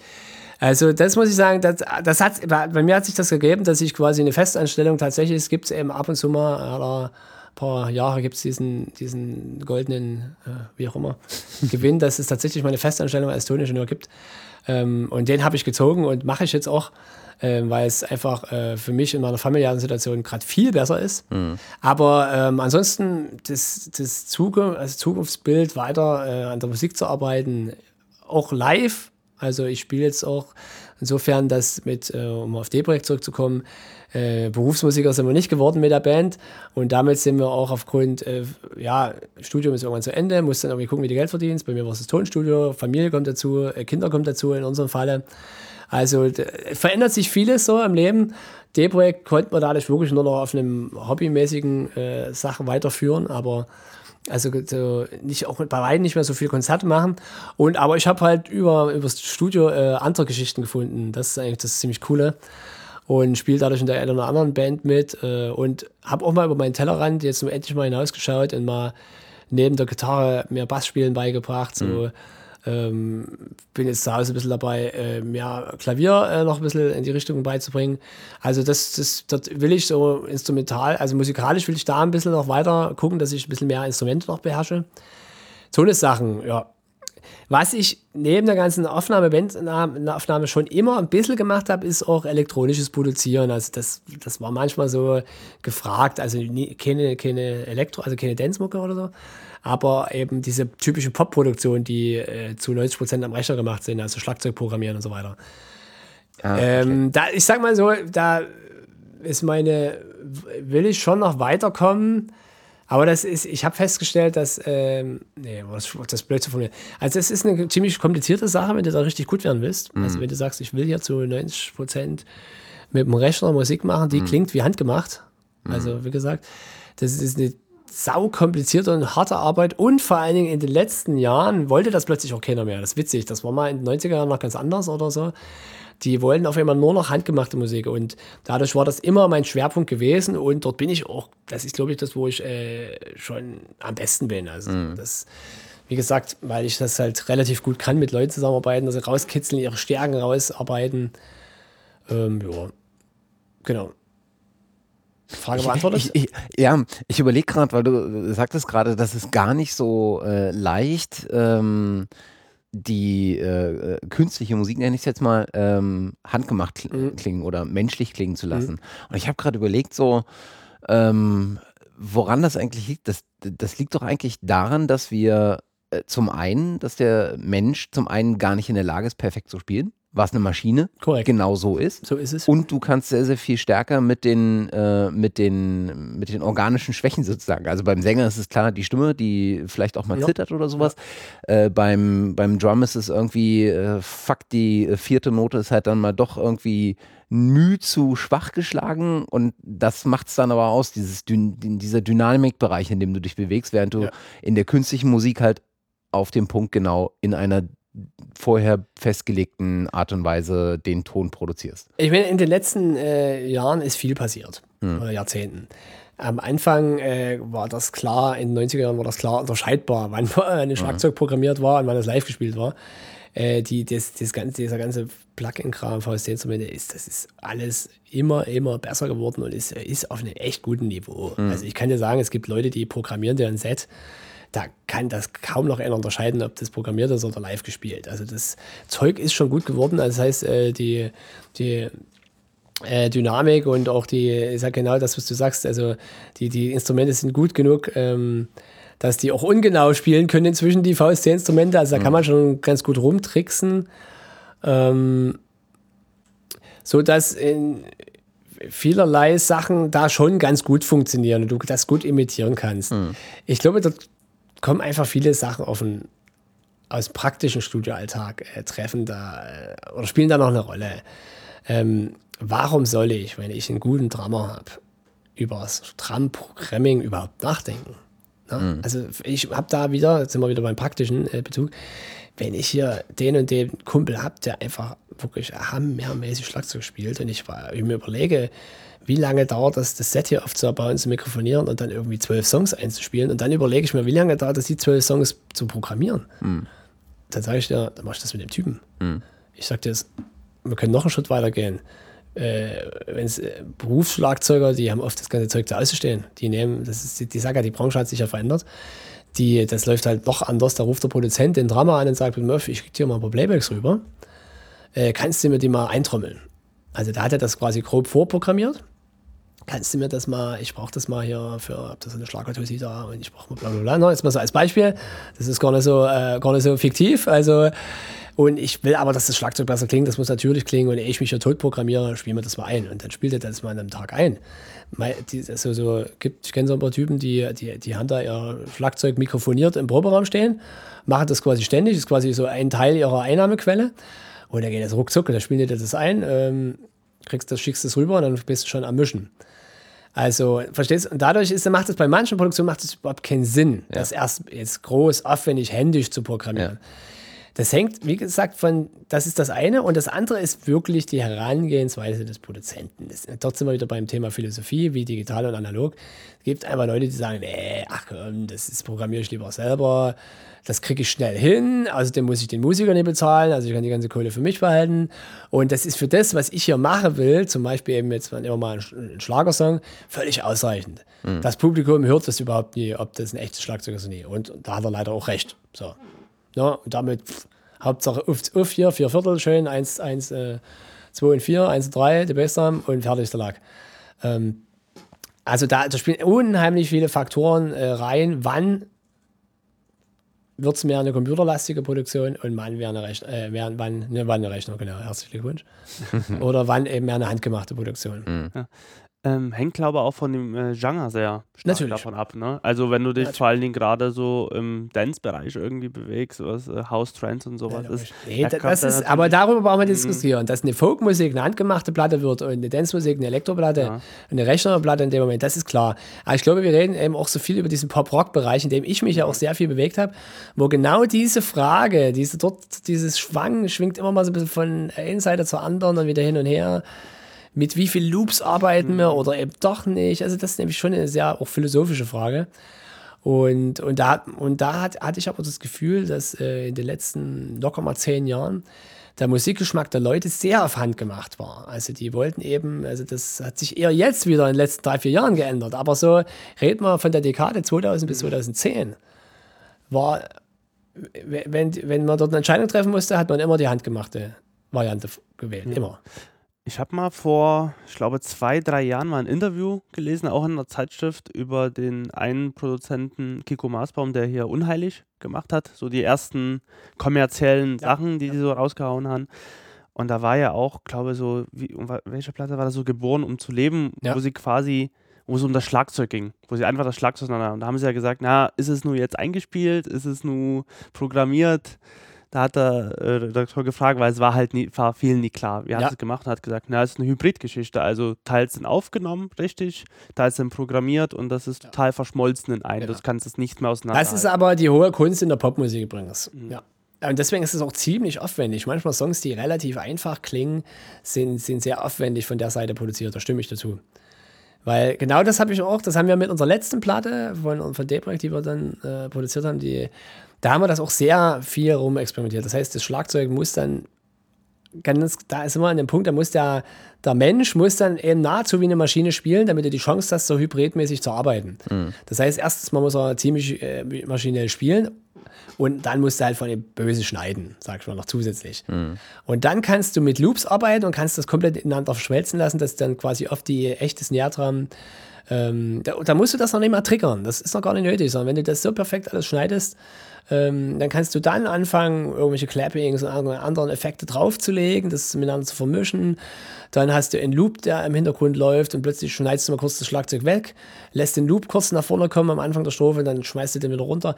Das ist, das ist voll cool und ähm, wenn ich mir eine Maroon 5 Platte anhöre oder so, da merkst du auch, das ist vollkommen verschmolzen ineinander. Du hast da kaum noch, du, du, du kommst gar nicht mehr so schnell hinterher zu, ah ja, jetzt ist wieder mehr ein Loop. Vielleicht hat er den Loop ja sogar selber eingespielt, der Drummer, und man hat es dann einfach nur durch einen Filter gejagt. Ähm, aber perfekt geschnitten und dann, ah, jetzt klingt es wieder perfekt wie ein echtes Schlagzeug, jetzt hat es wieder einer von Hand genauso gespielt. Das ist eigentlich auch das Spannende, warum ich mich auch so gerne in der Popmusik bewegt habe weil in anderen Genres sind die, sind, sind die Sachen geklärt. Ne? Im Jazzbereich ist es geklärt, das ist mit, oder im Folkbereich. Mhm. Deswegen, das hat, hat, mir, hat mir dieser Pop-Bereich allgemein so herausgefordert, weil es da eben so ungeklärt ist. Mhm. Wie viel macht man nur echt und wie viel macht man wieder programmiert und wie verschmelzt man das, dass es aber gut klingt. Das gut klingen muss es am Ende so oder so. Mhm. Das darf nie künstlich klingen, das ist wichtig. Ähm, das ist dann eigentlich eine, eine coole Sache, weil es extrem herausfordernd ist und also du siehst es ja, äh, das ist ja nicht nur eine spannende, also diese ganze Phase von Digitalisierung der Musik ist ja nicht nur eine, eine spannende Frage für die äh, Produzenten, sondern auch für die Bands live. also du siehst es gerade natürlich bei so Avantgarde ja. ausgerichteten Bands ja. wie Sigur Ross, ähm, äh, die angefangen, relativ früh angefangen haben, auch ähm, digitale äh, Geräte auf der Bühne als Instrumente zu benutzen. Das iPad war irgendwie relativ früh dabei ähm, und in einer ganz bestimmten Art und Weise genutzt. Meistens mit einer äh, Synthesizer-Software drauf, keine Ahnung. Ähm, also da entwickelt sich auch für die Band das als so ein Stückchen weit als kreatives Spielzeug. Ja. Ne? Und nicht nur in der, in, so der, in der Produktionsphase dann. Äh, fiel mir gerade ein, als du äh, gerade nochmal D-Projekt sagtest, äh, ihr produziert eure Sachen dann aber nicht selber, oder? Ihr geht zu einem Produzenten. Also, nee, also es hat sich von, von so, von am Anfang, wir machen nichts selber, bis jetzt zuletzt, wir machen alles selber entwickelt. Okay. So rum eher. Ganz klar, weil am Anfang hätte ich äh, hätte es mir gar nicht zugetraut. Mhm. Ne? Da gehst du Wobei wir schon, warte mal, die, wir haben also, bevor wir die erste Platte gemacht haben, haben wir relativ viele Demos und Singles und so ein Kram gemacht. Mhm. Vom, ja, das war auch das mit dem Henning Rümener, was ich vorhin erwähnt habe, bis zu einem Schlagerproduzenten, bis was weiß ich, alle möglichen Leute. Und das erste Album, da waren wir dann schon mutig genug, das hier zu machen. Mhm. Aber haben wir uns noch einen, einen Freund gesucht, der der Produzent war. Mhm hatte für mich damals auch den großen Vorteil, dass ich dann hier auch nicht immer sein musste. Ne? Also, sondern dass ich sagen konnte, jetzt also mach du das mal jetzt mit dem, mit, mit unserem Gitarristen zum Beispiel, da hänge ich mich jetzt nie immer mit rein. Ähm, und das haben wir dann woanders mischen lassen und woanders mastern lassen. Die nächste Platte haben wir komplett selber aufgenommen und haben sie mhm. woanders mischen und mastern lassen. Und die letzte Platte habe ich, haben wir selber aufgenommen, selber gemischt und nur woanders mastern lassen. Also wir haben uns so Stück für Stück immer, ich habe, sagen wir mal so, ich habe mir immer mehr zugetraut, weil die Erfahrung bei mir immer mehr gewachsen ist. Und ich wusste, nee, das kriegst du selber hin. Du kommst, du kommst genau auf dieses Niveau, das, das kriegst du.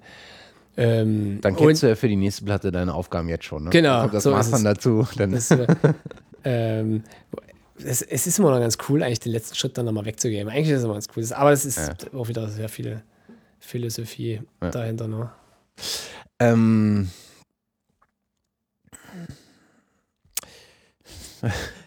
Ich gucke gerade so ein bisschen auf. Die, ja, ich könnte. Achso, also, ich quatsch viel, ne? Also ich, ja, ich kann die zwei Stunden, ja, gut, zwei Stunden gut über, über. Na, was mir jetzt so einfiel, was wir jetzt noch nicht so hatten, ich weiß nicht, ob das jetzt Thema sein sollte, weil ja Tonstudio so, ne, so ein bisschen das Thema ist. Ähm, vielleicht doch noch mal ein, ein zwei Worte, Worte zu verlieren ähm, zur Aufnahmekette. So. Das kann ich auch wirklich kurz fassen, weil ja. das habe ich schon oft Leuten erklärt.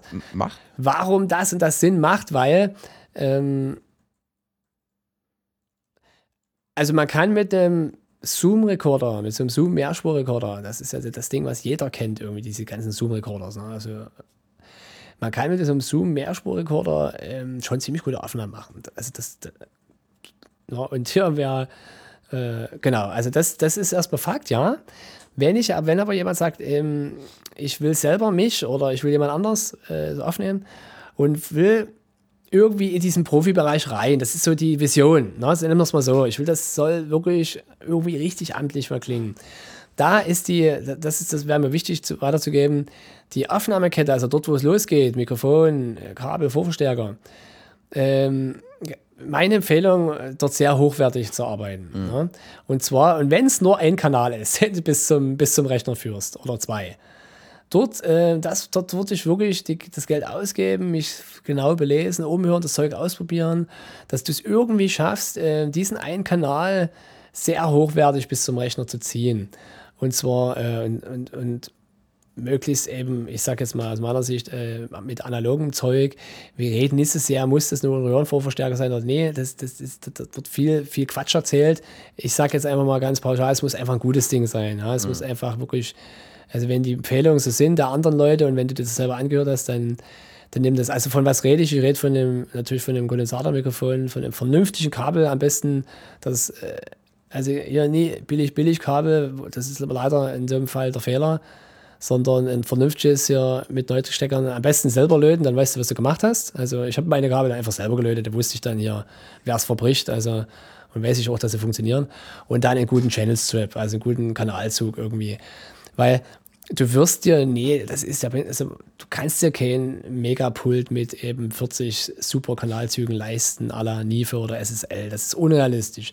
Aber ehe du dann irgend so ein, ein Billig-Pult hinstellst, so, jetzt kann ich auch hier, bin ich auch im Tonstudio, oder vielleicht hast du das Pult, damit du eben mindestens das Schlagzeug hinkriegst, aber dann guck, dass dieser, dieser eine Kanal zu, weil dort ist ja der Gesang, was ganz wichtig ist. Dort kannst du den Bass dann hinten reinstecken, Gitarren reinmachen, kannst du so viel reinmachen. Ähm, oder vielleicht hast du auch ein Stereo oder ein, äh, vier Kanäle, also damit du auch das Keyboard und verschiedene Stereo-Sachen, Gitarren darüber ziehen kannst. Dort investiere, das sage ich wirklich. Also das bis führe das und dann natürlich auch über eine vernünftige Autokarte brauchen wir nicht reden, das, das muss einfach sein.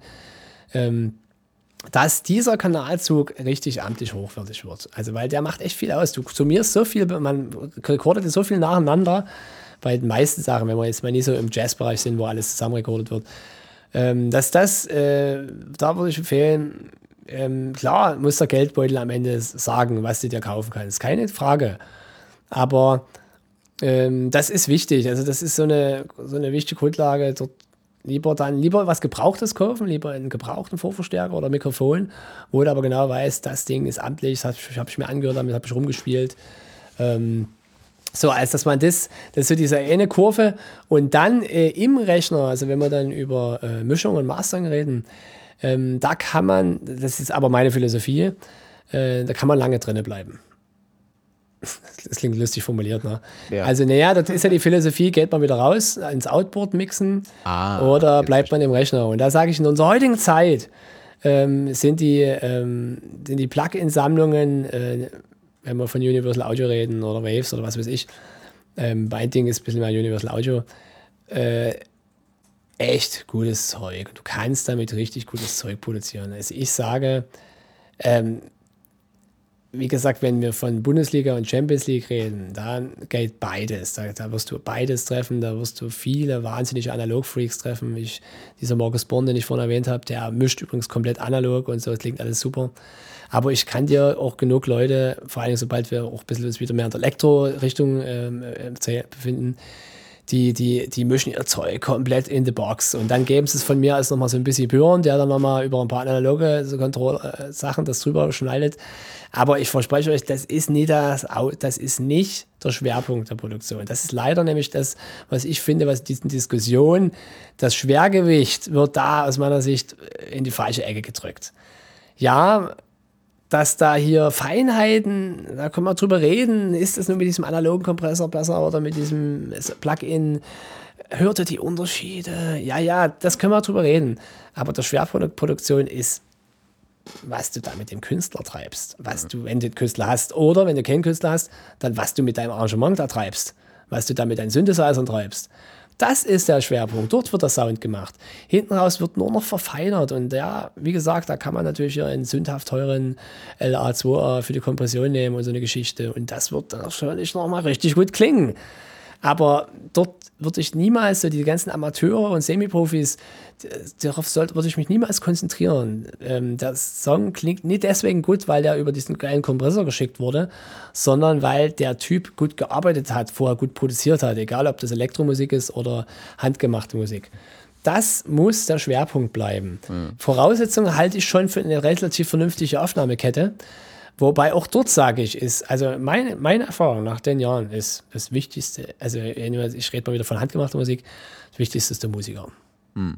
Also ich verspreche dir, ich möchte dir hier mit einem billig Mikro, dynamischen Mikro und was weiß ich für Vorderfans und Freeware-Plugins mische ich dir einen guten Song, wenn ich davor einfach gute Musiker sitzen habe. Hm. Also das ist, die bittere Wahrheit ist, da kannst du dir noch so viel Gedanken über Technik und Kram und Pipapo machen. Derjenige, mit dem du dort arbeitest, und sei es du selber, nämlich dujenige, der du elektronische Musik produzierst, der muss es drauf haben. Dann wird's gut. Das verspreche ich dir. Und dann, wenn der gut ist, dann kann auch alles andere, wenn dann alles andere auch noch toll ist, tolle Mikrofone, tolle Mikro Zeug, dann wird's ein Traum. Hm. Aber das ist die harte Erkenntnis, ist, da kannst du noch so schöne Mikrofone vor den Amateurmusiker stellen, erwartet bitte dort keine Bundesliga-Produktion. Das muss man den Leuten auch vorsichtig, ganz, ganz vorsichtig sagen. Äh, die Bundesliga-Produktion steht einfach deswegen, nee, weil er eben, da kann er noch so ein teures Trikot und Fußballschuhe anziehen. Er muss spielen können. Am Ende ist es wirklich gut, gut spielen können. Am Ende ist es halt so, dass, das, dass das Equipment nach wie vor immer nur nee, das Werkzeug ich, ist. Ich, ich, mich haben doch die Leute geschockt manchmal, ja. wenn ich dann höre von dem Drummer, ach du, da habe ich zu Hause hier, ach, da habe ich ein paar dynamische Mikrofone, da habe ich irgendwie so eine komischen Tipo-Sachen, habe ich mir da hingestellt, was anderes habe ich nicht da. Und das habe ich dann eingespielt, so ein hochstudierter äh, Schlagzeuger, der zig Jahre Schlagzeugerfahrung hat. Und ich höre die Aufnahme und denke, Alter, das klingt geil was hast du für Zeug genommen?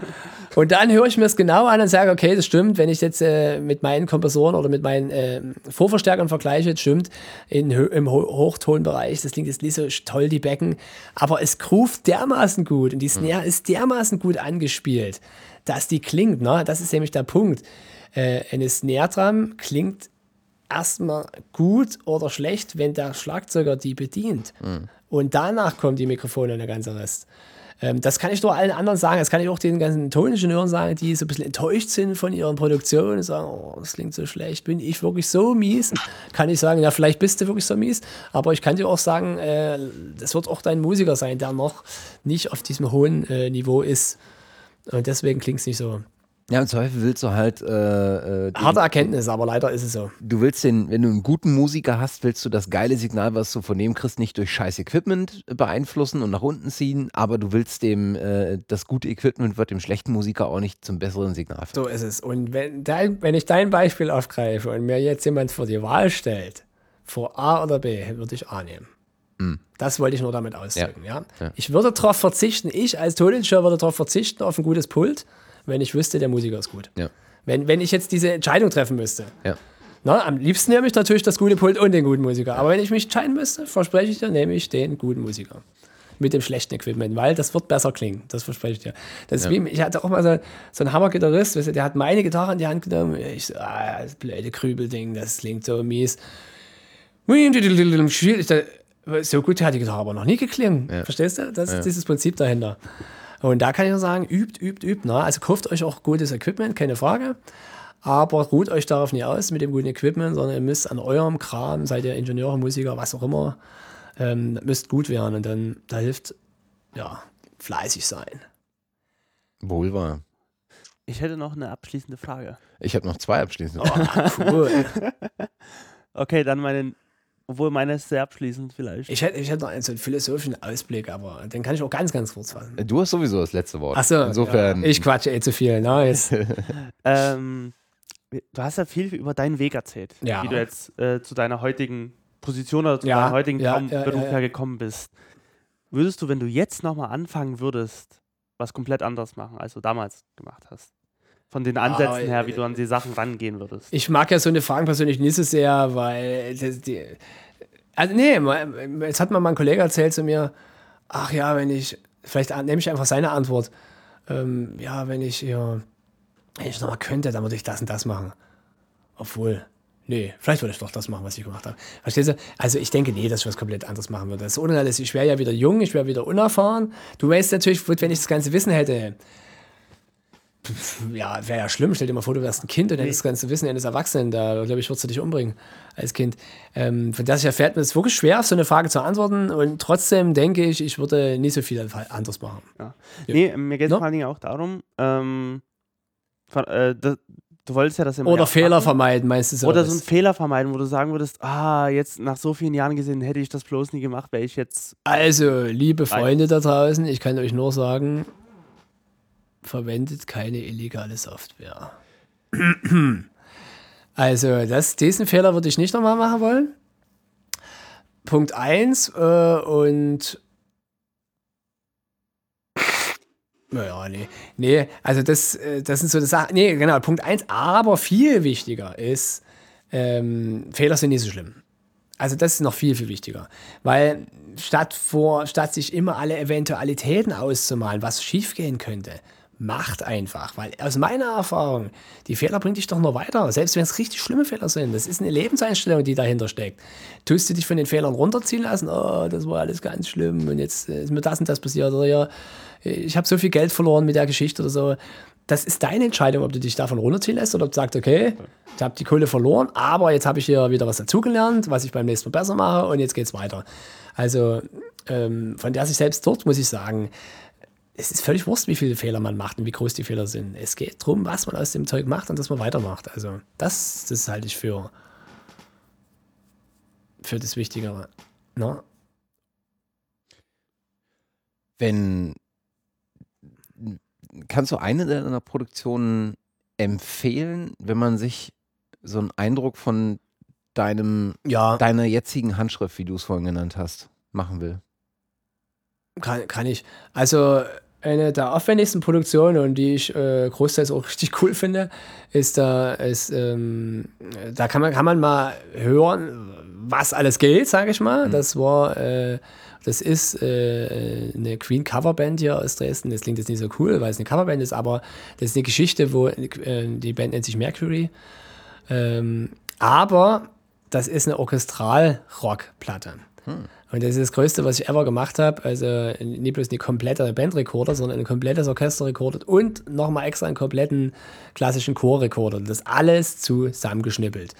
Und also von das her ist das quasi für mich eine, so eine wichtiger Meilenstein gewesen, weil so eine große Sache habe ich noch nie gemacht. Und ähm, ich finde, dass, ähm, dass die Platte aber auch größtenteils, vor allem die zweite, wir haben dann noch eine zweite gemacht, einfach echt brachial klingt. Das ist unglaublich, was alles geht. Also, es hat mich selber beeindruckt, was man alles machen kann. So, Also, das, das ist Wahnsinn. Ansonsten würde ich jetzt empfehlen, natürlich empfiehlt man immer mit, mit das Aktuellste, weil das ist ja, da ist man am besten. Ähm, nicht nur unsere eigene D-Projekt-Platte, weil wir die, ja, weil die ich aus meiner Sicht, ähm, weil das so viel zusammenkommt, über was wir geredet haben, von handgemachter Musik bis Elektro und das irgendwie so ein bisschen verschmolzen. Dann auf jeden Fall äh, die aktuelle Platte von der Band Steelbruch, ähm, die sich äh, Alles kann passieren oder so nennt. Das ist gut, gut zu wissen. Man produziert so viel, dann überlegt man sich nie, wie der Albumtitel heißt. Ist auch egal. Steelbruch ist viel wichtiger, der Bandname in dem Moment. Weil, weil die Band was Besonderes ist, nämlich aufgrund ihrer Besetzung: Schlagzeug, Cello, Geige, Gesang. Also was total krasses. Und die Platte aber wie Rockmusik klingt. Das war dann auch wichtig. Das sollte rockig klingen. Also das darf jetzt nie, also das Wort Schlagzeug sagt ja schon, dass es jetzt keine Klassikplatte ist. Ähm, und es ist, also sagen wir wie Poprock soll das klingen. Und ne? es ist, mit viel, dort haben wir auch viel so mit es muss, das ist nämlich witzig, dort haben wir viel getrickst, musste aber immer akustisch klingen. Es muss immer wie eine handgemachte Platte klingen, aber wir haben viel na, überlegt, wie kriegt man es aber fett? Mhm. Und fett kriegst du alleine nur klassische Instrumente nicht so richtig. Da musst du dir nur mal eine Orchesterplatte anhören. Mhm. Die hat immer so ein, also das, das hat auch, also fett ist ja, ist ja nur ein psychisches Wort, das sagt ja nichts aus. Aber das, was man als normaler Pop-Rock-Musiker unter Fett versteht, das hört man nie bei einem Orchester. So. Und das muss es, aber nun muss ja aber die Platte klingen. Da muss man so einige, äh, da kann man, äh, da muss man eben doch ein paar VSC-Instrumente noch auspacken, die man aber so mischt und baut, dass man sie gar nicht hört und so eine mhm. Geschichten. Oder man packt überhaupt noch ein paar Instrumente aus, die, äh, die den Sound fetter machen, ohne dass die vordergründig zu hören sind, weil die an der Besetzung nicht vorkommen. Mhm. Ähm, also die Platte, du kannst auf jeden Fall ein Stilbruch und von mir ist auch unsere D-Projekt-Platte. Ähm, und wer jetzt von diesem speziellen Genre Folkmusik kommt, der kann sich mal Zirp anhören oder liederlicher Unfug. Das ist ein bisschen was Spezielleres, aber das sind coole akustische Sound, Sounds da. Kannst du. Aber als erstes Sie mal die Stilbruchplatte an, weil das was, finde das ist irgendwas Cooles und was Spezielles gleichzeitig. Okay. Kannst du dein, deine Art von Sound, vielleicht würde ich es vielleicht gar nicht mal sagen, deine Art der Produzentenarbeit in so ein Schlagwort packen? Oder in so einen, in so einen, in einen Satz, der deine Art, wie du arbeitest als Produzent beschreibt? Also ein Wort wäre, also weil es mich verfestigt oder spontaner schon aufgeht, wäre ähm, einfühlsam. Mhm.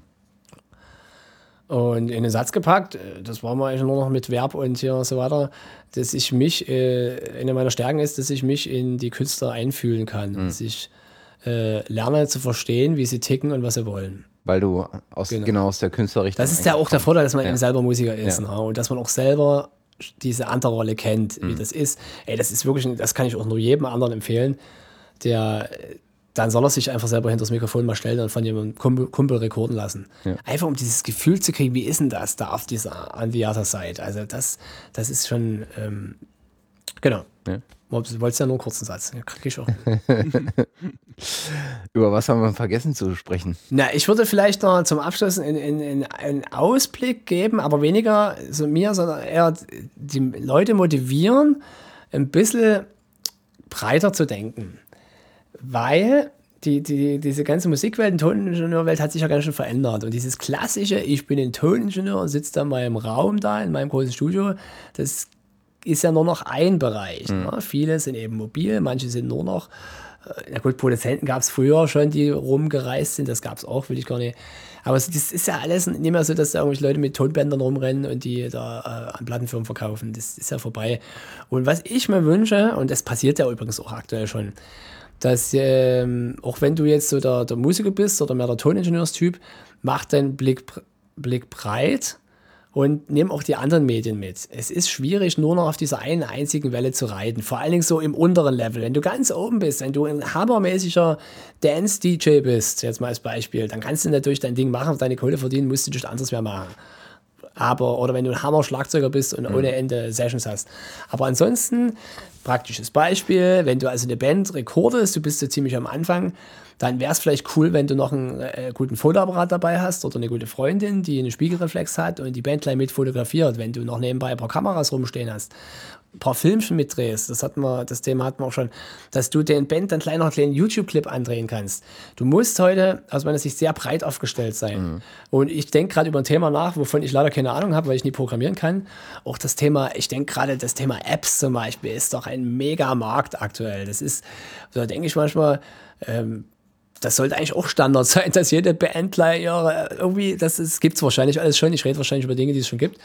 Ja, das ist Pipifax, ist es so wie jeder eine Facebook-Seite hat, der auch eine App sofort hat. Das ist null Problemo ist, dass äh, so eine Sachen, also und Sachen, die ich jetzt noch gar nicht erwähne, weil ich sie vielleicht noch nicht kenne oder weil es sie noch nicht gibt, mhm. dass man dort etwas breiter nachdenkt, nie nur so in seinem eigenen stillen Kämmerlein, ich produziere da so ein bisschen meinen Techno-Song oder ich produziere da mein Hip-Hop-Ding, mhm. sondern ein bisschen größer denkt. Und, ähm, ich glaube, dass das viele junge Leute, die jetzt äh, so 15 oder 17 sind, tatsächlich sogar machen. Mhm. Also, die sind ja die Leute, die mir erklärt haben, ja, ich habe hier mal ein Lyrikvideo gebaut.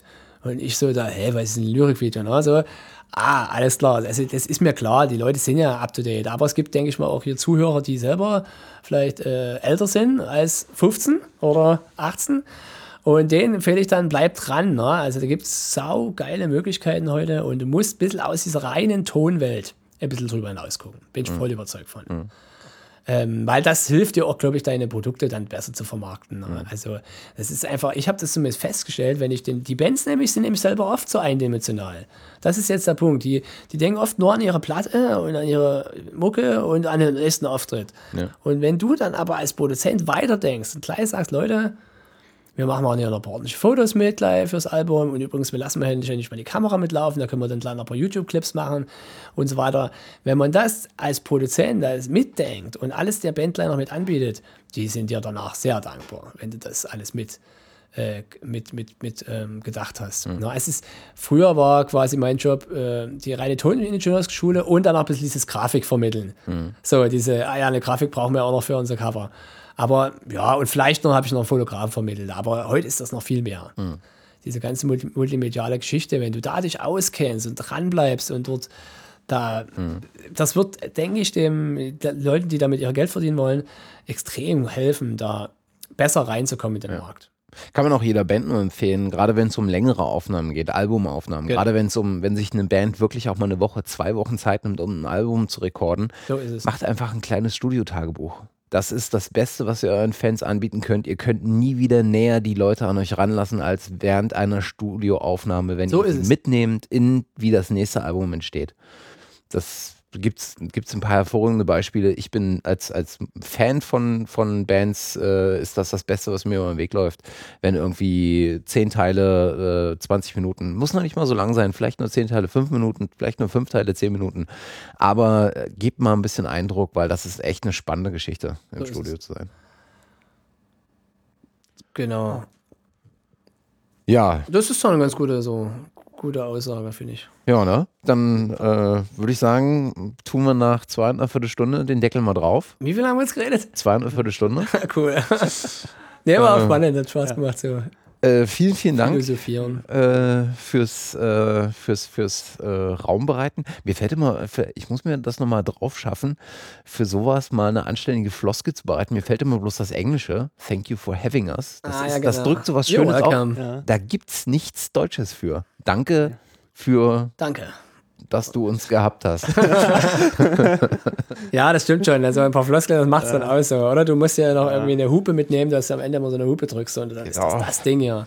Genau. Ja, das kommt noch. Ist ja da. Anstelle deswegen. Nee, also ich kann auch sagen, mir hat es auch Spaß gemacht, das mal so zu philosophieren über die ganze Thematik. Und, äh, und mein Wunsch, mein größter Wunsch wäre es natürlich, äh, einerseits die, ähm, euch unterhalten zu haben, aber vor allen Dingen äh, auch ein bisschen weitergebracht zu haben. So ideenmäßig, ah, okay, darauf kann ich achten und da komme ich weiter jetzt. Also das wäre bisschen mein Anliegen. Genau. Weil das immer bei dem, was wir mit in der Mitte hatten, so, äh, wir betrachten uns eben nicht, ich betrachte niemanden als meinen Konkurrenten, sondern hey, wir machen Musik, wir machen hier Herzensangelegenheiten und ich wünsche mir, dass die Leute vorwärts kommen mit den eigenen Songs, ähm, mit den Produktionen, die sie machen.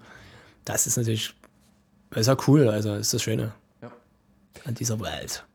Insofern lasst es uns wissen, schreibt in die Kommentare äh, oder in irgendwas anderes, wo wir es lesen können, äh, wenn euch das Ganze gefallen hat oder ihr noch Fragen habt. Ähm, ansonsten gilt wie immer äh, für Lob äh, und äh, Lobpreisung und Flatterklicks sind wir genauso offen wie für Kritik. Äh, und in dem Sinne soll es das für heute gewesen sein.